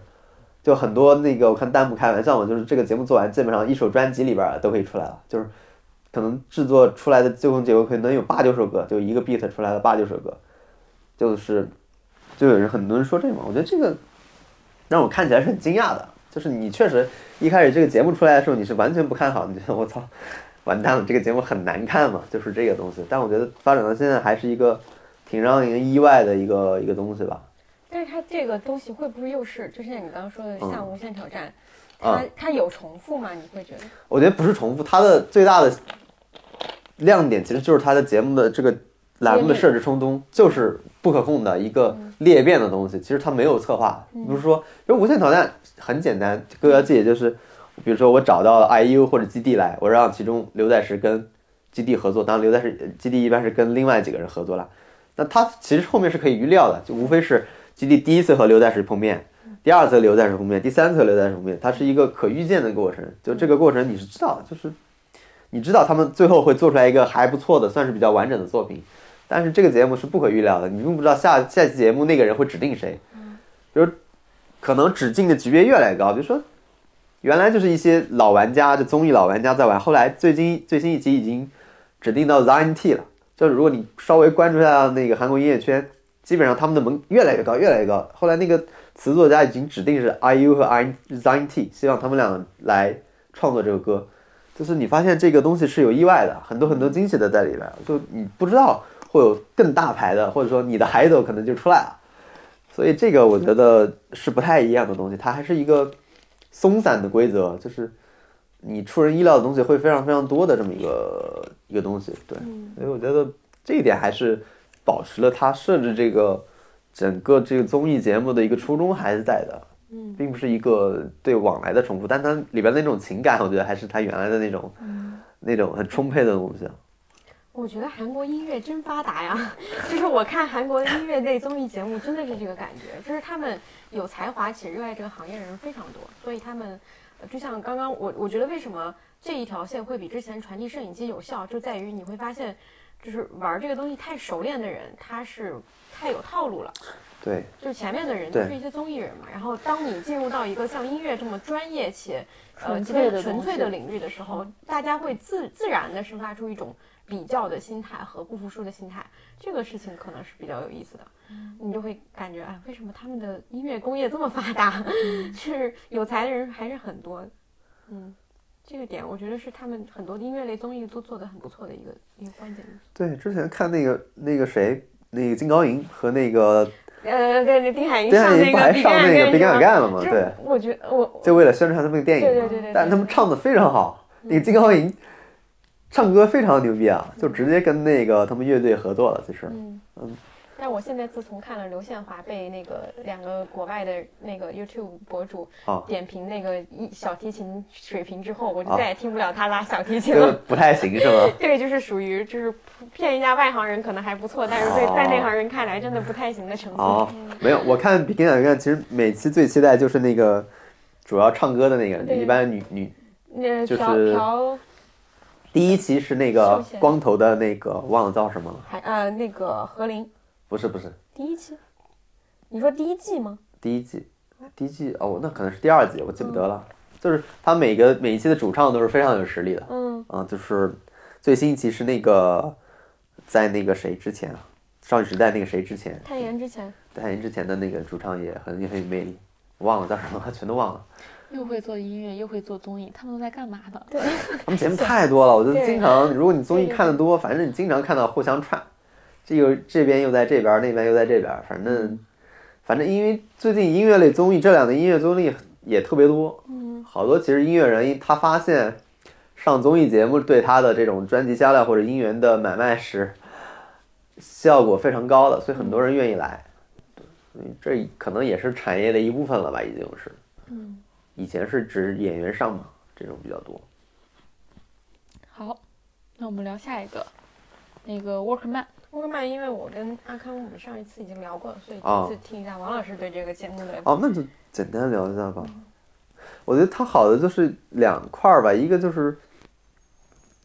就是它打破了现在那种慢综艺的那种节奏吧，因为其实大家已经习惯了老罗的那种真人秀节目的节奏，因为好像大家现在都这么做，就是在一个比较长的时间里，以一个比较宽裕的时间去观察人类嘛。其实这就是基本上现在已经成为一个不可打打破的东西。但是 Workman 这个我觉得很有意思，就是它主题也是体验一天兼职嘛，就是兼职一个一个行那个一个一个种类，但他就没有用那种方式。我觉得这是可能第一个也是跟那个张胜圭本人有关系吧，因为这个人是梗非常多的一个人，对，就他是刚从那个 GDPC 辞辞职，就这个人会是非常会玩梗，然后就配合他的这个东西，就我当时看完就觉得就很像是我就看过一场国内的脱口秀，就是单立人的那个单脱口秀，他们他们不叫脱口秀，我忘了叫什么了，反正也不叫单口相声，反正叫忘了，他们非常讨厌别人称他们为脱口秀，就是在开场前如果你开开呃，可能是的吧。在开场前，一般来说，他们就是有一个习惯，就是暖场，暖场就会跟第一排的那个观众做一个玩梗的互动，就是他会可能会冒犯你，然后让你回答一些问题，然后他把这个东西当成梗来，就是一个现场临时发挥的东西。我觉得这个东西就跟呃 Workman 这个东西很像，他其实就在真人秀打工的过程中，用一些很冒犯的话或者一些很有意义。因为张仁圭这个人很适合去做这些事儿，他问一些很看上去很没有礼貌，对，很冒犯的，跟关就是跟这种工作很相关的这种话去去去去回答人家或者去刺激别人。然后你发现那些 那些被这种冒犯的人，他也非常有梗。当我不知道这个是商量好的，还是有的人就是很有，还是南韩的这种国民就是天然的会接梗，所以就是玩梗的和接梗的都玩的非常溜。然后最后就是，我觉得这个这个剧百分之八十是在剪辑的上面，就是剪辑的节奏非常快，然后用了看的时候简直想零点五倍速，零贼快点七五倍速。对它它应该是自带的一点五倍速了，基本上是。它就是啊有时候给别人的反应，它都不是一个画面，它就是一张动态静呃静态的一个图，就是一个惊讶表情，然后就马上跳到下一秒。它是在剪辑和这种这种真人秀的搭配上是非常一体的，就更紧密了。就你看有的是剪不剪，其实你剪成那样也无所谓，但它这个东西没有剪辑，它那个节奏和故事是不完整的，它的结尾就是靠那个剪辑去完成的，嗯。它不是靠那个人去完成，它就是靠那个剪辑，砰，嗯。就有点像老罗以前那个叮，对，对吧？它就是长非常多的运用这种叮或者这种嗯。冲击性的，就是故意不让你把这个事情看完，一种非常短的节奏里继续把下一个下一个梗抛给你。我觉得这个还挺新颖的，至少它打破了现在那种传统的真人秀的东西。嗯，就我当时看那个，后来因为不是李修根和那个那个谁去冰岛嘛，那个那个谁，嗯有我们没有耐可以顺心看了？着顺着一起聊。对我觉得他应该就是这样这样做这样剪，嗯因为我因为这样才能出来一个六分钟。对他们那个 workman 就是十分钟，他们六分钟，我觉得完全应该这样。我现在看那个他们去冰岛，我就就觉得这速度好慢，对，太慢了。你有没有老罗已经成为传统派的代表了？真的是传，因为他们太发达了，就是我就觉得你就六分钟，你就飞快的给我剪最精彩的，咔咔咔，我觉得啊，而且他们俩接梗玩梗能力也不差，就是殷志源和李修根，特别李修根他完全可以玩这个东西。嗯，呃，我当时就觉得有点慢，当然他会有他的风格了，但我觉得他悄悄的那些字幕上有点学那个 Workman 字幕，经常把字幕以前是不打到脸上的，啊，现在会，因为他们韩国的韩语会有，就是比如说一个人惊讶的表情，一个 O，就是它变成那个嘴巴上对咔对对就打上去对，。一个一个一个他会把那个脸嵌到你的对线人上，比如一个对对这样一个凸，哦哦哦，这样对噔就嵌上去了。对对对他们现在也开始玩这个东西了，就是花字的一个，以前是不会，绝对是旁边或者不会打到脸上的，所以我觉得他也学了一点，紧张。所 以这是非常新的，因为他的 PD 你知道吗？是 Running Man 当时对对对对对，皮卡丘不是皮卡丘，是皮卡丘皮卡。丘是老罗那边，他是 Running Man 的最原来最 Money，就是叫什么东万忘了，嗯。就是原来老在 Running Man 里面露脸的嗯，那个人，就是他是成为那个 PD，是一个很新，然后看起像是来那种从大电视台出来开始自主创业，然后做了一个特别有活力的东西，然后传统电视台呢现在就开始有点对呀，默默的使用一些，因为他们迭代太快了。嗯，对就是这个东西的迭代太快，但是反正迭因为代太快，迭代这个词就是互联网词汇。对，用到人家韩国人身上。那它就是迭代嘛，对它就是迭代？还能有什么词儿呢？现在出来一个小的版本，然后迅速的去，他对们他们在 YouTube 上粉丝已经超过三四十万了吧，应该有啊，不止吧？不止了吗？他们不是就是哦，百万了，啊，对对对，百百万粉丝拿收到一个金对对对的那个，每次都把打开对，然后把它掰开，然后发现这是一个，就是它不是一个金的，它是个纸，然后把它粘上去，这也是能做梗。所以我们就发现这是很很新的互联网式的玩法嘛对，它不是一个传统的电视台的玩法了。嗯，对，其实老罗他玩这种东西，其实我感觉最近他也想创新，就包括他的直所以我们之前就播，说这个是真正的油管综艺嘛。真的是油管综艺啊。那像老罗这种在电在电视台待久的人，他就很其实挺难的。他我觉得就我们可以顺着聊，就是嗯去冰岛三餐这个节目，就是我感觉一个非常强烈的点就是。它里面充斥了大量的，它它有一点被束缚了，就是它有一些，比如说我我要为了 cover 这个节目的成本，我接了很多代言，当然我可以把代言也做成一个梗，对，但是这个梗，比如说他在我看，因为我看的是二十分钟的那个版本，所以大就会更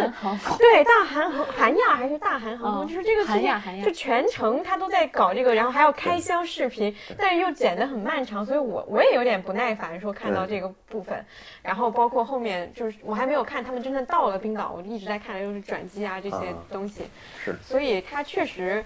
你看了《我们以后再看这个六分钟，你会觉得这个六分钟的信息量远不如那个十分钟。对，对，这这这个对比是很惨烈、呃很惨烈的对，但是也可以理解了，他是有，他毕竟还是有更大的就是负担，或者说是有有一些别的一些束缚。这个比较还好啦，因为嗯。同时刘在石还做个节目叫《工作见面》的 太可怕了。那个就完全你一比就完了个蛋了。因为最好笑的是张胜圭还上了新一期的《工作见面》的关系，当他去了之后，是不是他他那个他把那一期节目救活了，真的。他上请给一顿饭也把那个对，啊也也跟江虎东直接正面。他的梗太多，我嗯很多年没有看到直接正面跟刘在石刚的了，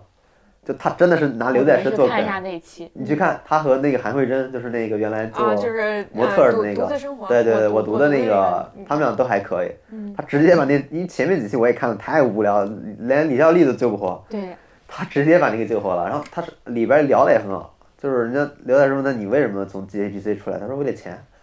然后问了两遍，第二次就是说不知道为什么韩国人好像经常家里人在外面会欠很多债，嗯因为要当担保人，嗯因为老是要当担保，他家也是，就所有人好像都在外面欠，就是他家里人在外面欠了很多钱，然后又在那个 GPC 赚不了那么多钱，必须自己出来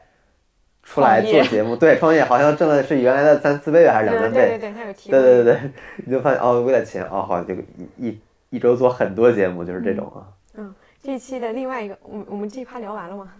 这期另外一节目要聊那个 Queen 的张胜圭也是主持人，哦，是吗？张胜张胜圭他真是串起了我们九月的综艺。他到处在打工，为了挣钱，对对，Queen 还有一个点是，因为 Queen 的女主持是那个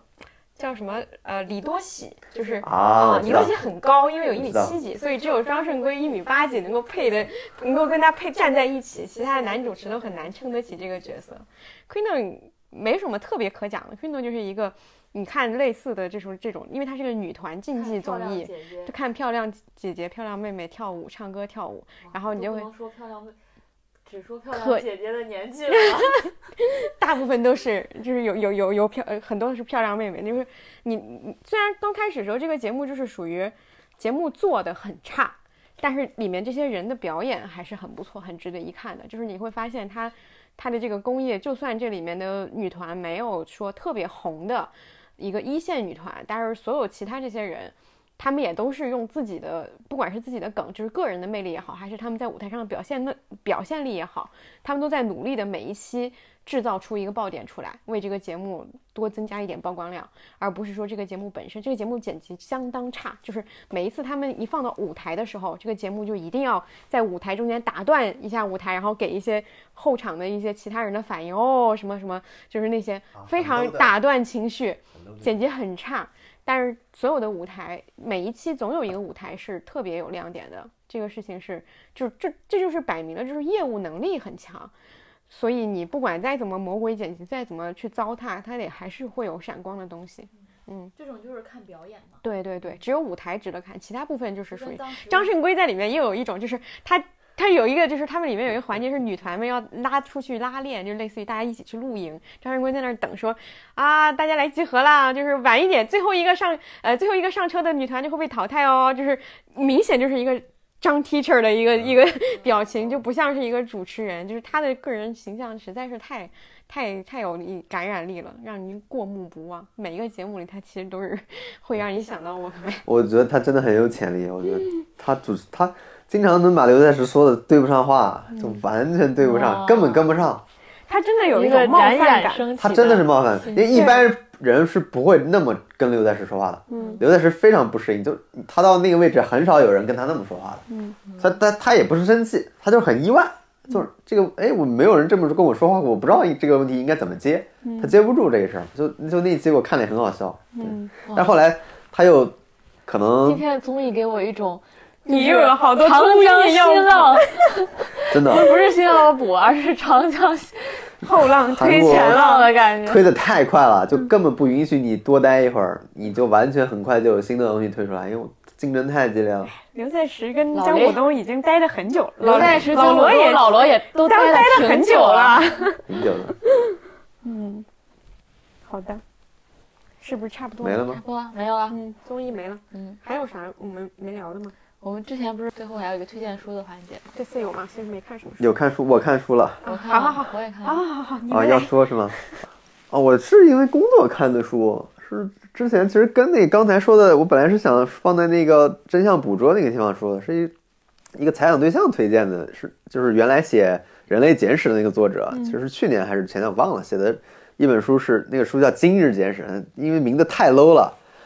当时原来以为就是一个垃圾畅销书，就没看。后来他推荐我就看了，我觉得挺好的。他其实主要观点就是因为在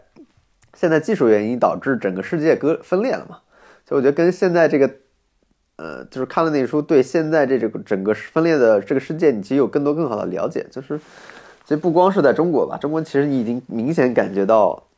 不管是在社交生活里，还是在你社会现实的生活里，还有是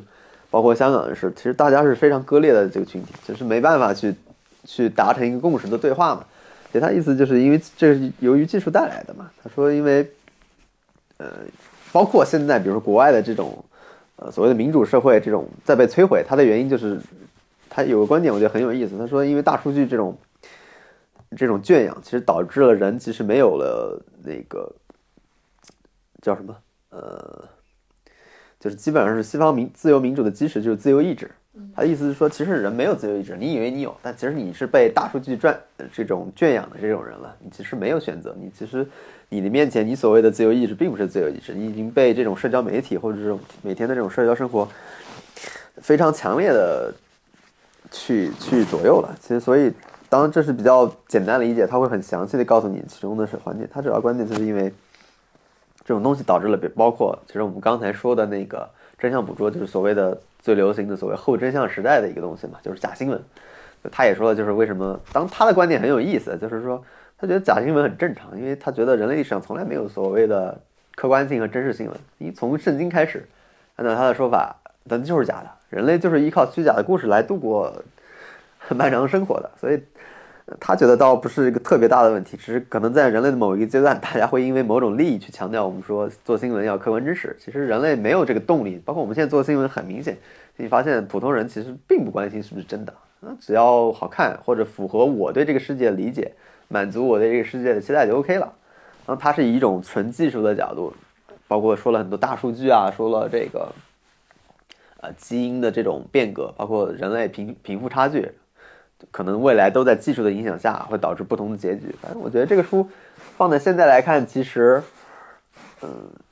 我觉得还挺应景的。就我最近还挺想看那个斯诺登的那个自传的，然后好像还那个有台版，有台版是吗？啊对对对，我看只有英文版，我还没看。我觉得那个也是，其实是很当代，其实跟真相捕捉、跟这种所谓的现在的对于呃国民的监监控、所谓大数据的东西，我觉得都是有关联的。其实已经非常深刻的影响了生活，但是其实大家对这种方面的普通人对这方面的关注，其实已经非常非常滞后了。对，所以我觉得那个书还可以。对，虽然名字听起来还蛮 low 的，像是摆在书店第一排那种摆在机场书店啊，对，机场书店，对对对，那种东西。不过这个作者好像也挺有争议的吧？对嗯对，你明显它很片面嘛，那纯从技术来找出来说，对，因为你就是有一个强烈的嗯观点，然后你你相当于你你看待历史有一个角度，然后你用这个角度把所有事情叙述了一遍。对，它嗯肯定是不完整的，嗯，它只是但是蛮就是让你你会觉得是一个新的角度，新的东西。对，它是一个新，它我觉得最主要就是作用就是要求你去关注这事儿就是这事儿已经很深刻的在你身边发现了，就包括电影电视剧其实都是这个作用，嗯，你不能没有意识这个事儿，我觉得这个是重要的，并不是说他提供了一个准确的答案，我他不可能有答案，他又不是先知，嗯。他哪知道这个东西最终会对人类造成什么影响，他也就是猜猜看吧，所以我觉得那个书，猜猜看。对啊，还蛮有意思的，嗯，好的，嗯，那阿康呢？嗯，我推荐那个现代艺术一百五十年，今日 我的天，今日什么？简今日史简史简史现代艺术一百五十年，两本读完应该已经对人生虚无了吧？突然这么宏大的阅读，我靠不，是这个书一点，我现在就是要纠正你们的错误想法。哦，这个书一点都不艰涩，一点都不可怕，它写的非常非常有意思。这个就是好的非虚构。因为我当时为什么会看这本书呢？因为我在我在法国的时候去，我在巴黎去了那个蓬皮杜艺术中心，我看着看着我就精神崩溃了，你知道吧？精神受伤，因为你就是会，你那个东西你可能看不懂，就是你当时还在可能追求在一个我明白他在讲什么那个画儿或什么的，但后来你能觉得你能受到直接的冲击，情感上会冲击。你看完你反正你觉得很难很难受，因为它很多是表达就是当代人的一些精神困境啊什么，你整个看完你的情绪会很不好。然后我当时就很想知道为什么会产生这样的效果，然后我就看这个书就讲的是现代艺术，就是从它第一第一个就是那个泉，杜尚的那个泉，那个小、那个小便池，开始到后来蓬皮杜这种，比如说就一个方块儿摆在那儿，为什么它会成为艺术？他给你讲的非常的通透，非常的简单，不是用那种，他不是用的学术语言，因为那个呃作者是在那个英国那个泰特美术馆，他就是那个在那儿做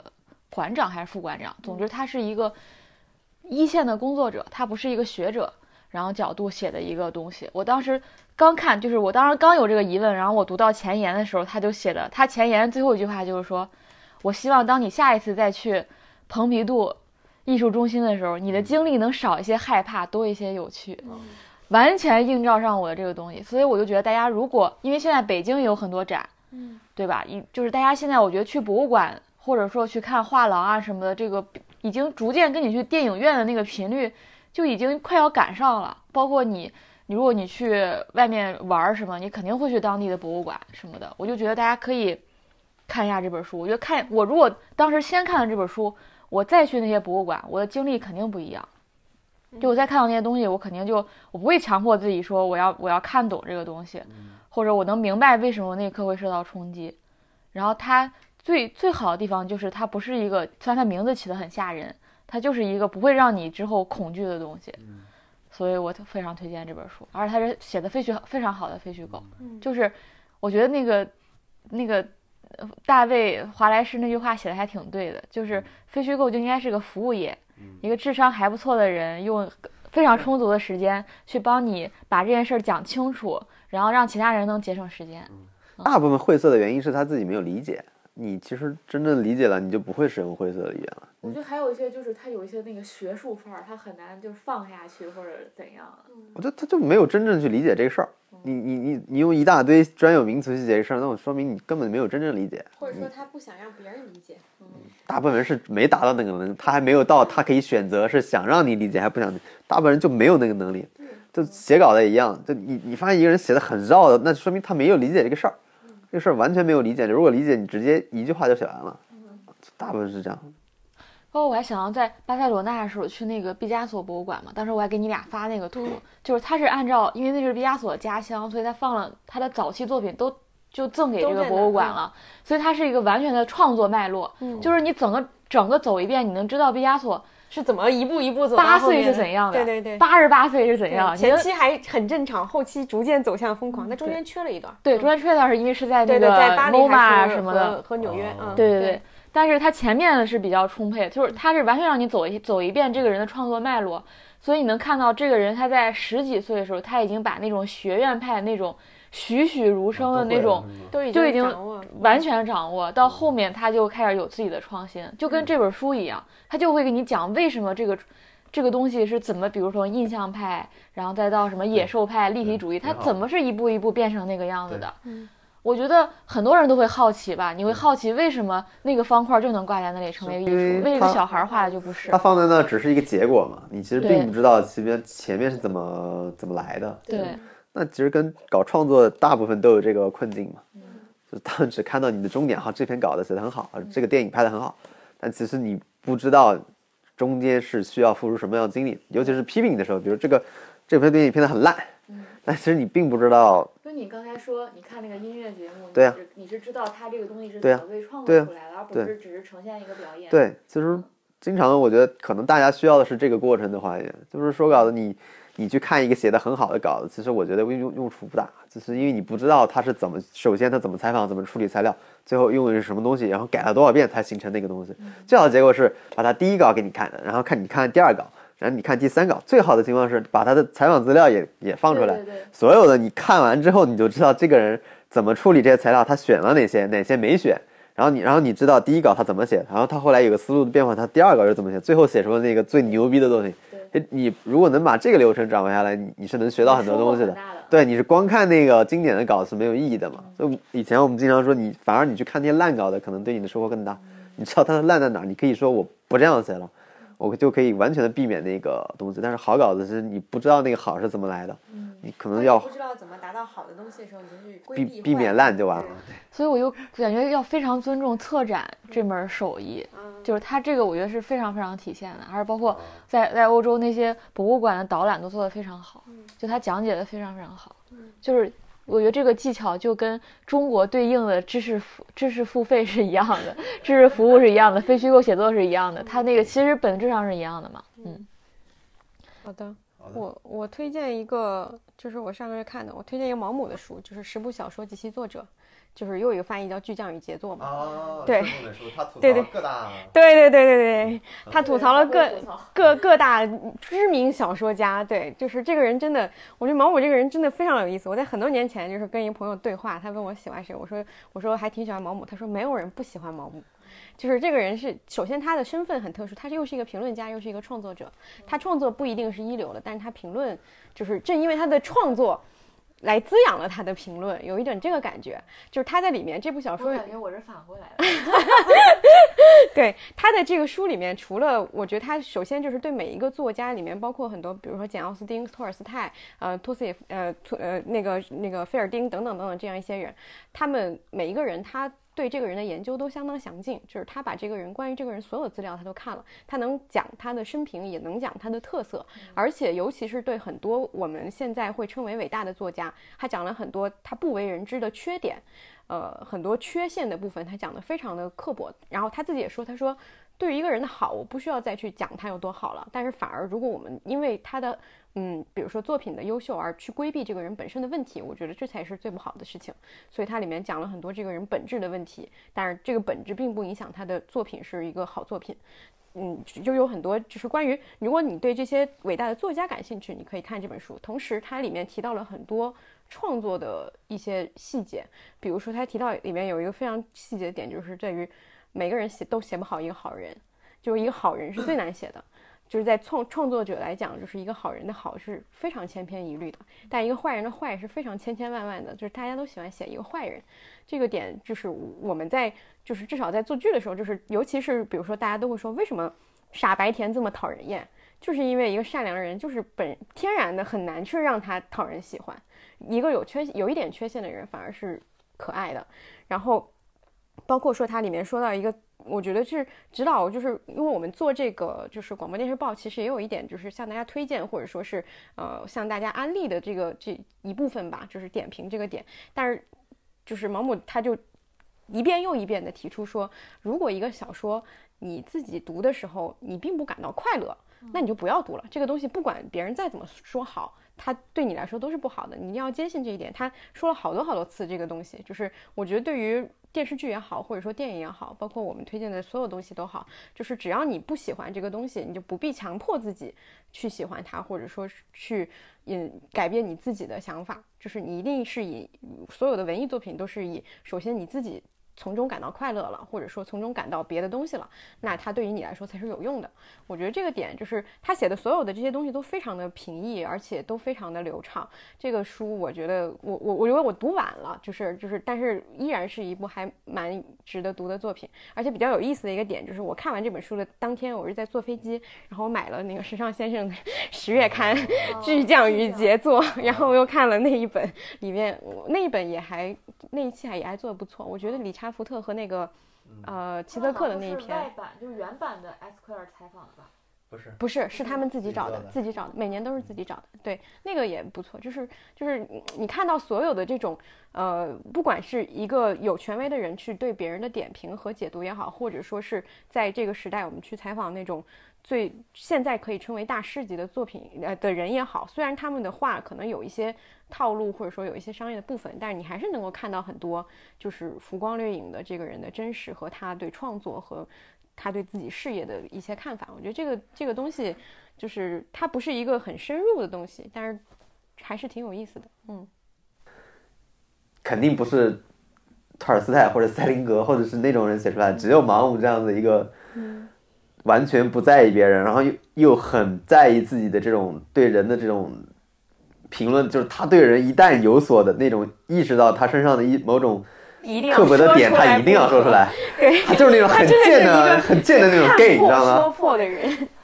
就你要看到他肯定生活里最。印象最深就是这本书里面，他写简奥斯汀，他专门去读了简奥斯汀跟他姐姐的所有通信记录，把里面简奥斯汀刻薄的点摘出来，就是一个刻薄的人把另外一个刻薄的人点评他邻里的所有那些人的东西摘出来放到一起，然后放到书里。你就觉得这个人无聊到，你就觉得这个人非常贱，你知道？他就为了刻薄你，他把你所有东西看完了，你知道吗？他就为了搞你，对，就非常贱，而且他就找一个女的来搞，对，就很好笑。是很有意思，我觉得就看得很愉快。他就是，他对直男也是一样的，他对一样的，他男女都一样。对，就他就是对人类是这样的。对他对一切人类都他都要刻薄。他明显的看出这些直男很多经历都是吹嘘的，就比如说有一些很伟大的作家，他吹嘘自己泡过多少女人，泡过什么，有过什么样惊奇的经历。他说：“哎呀，我都知道这些都是假的，都是他们为了就是让自己显得比较，就是在他的描述下，这些男作家就像一个孔雀开屏一样招摇过市。他就看出来说这些东西一定是假的。”不用再争了，他一定是为了吹嘘自己。就是他在在在他的笔触下，这些人都是很普通、很普通的人。啊，那意思，我觉得年轻时候看毛姆挺好的，就是他能让你认识到人嘛，就是各种各样的人。就是年轻人最喜欢去干什么就是装逼啊，男的也装，其实女的也装。然后他又把这些东西全部说破了，就是很好笑，就这样。就那些伟人年轻时候做的事儿，也也被他解构掉了。觉得这个人，哎。我们今天的节目差不多就在这里，完美两个小时，两个小时，然后预测了很多新的节目，对。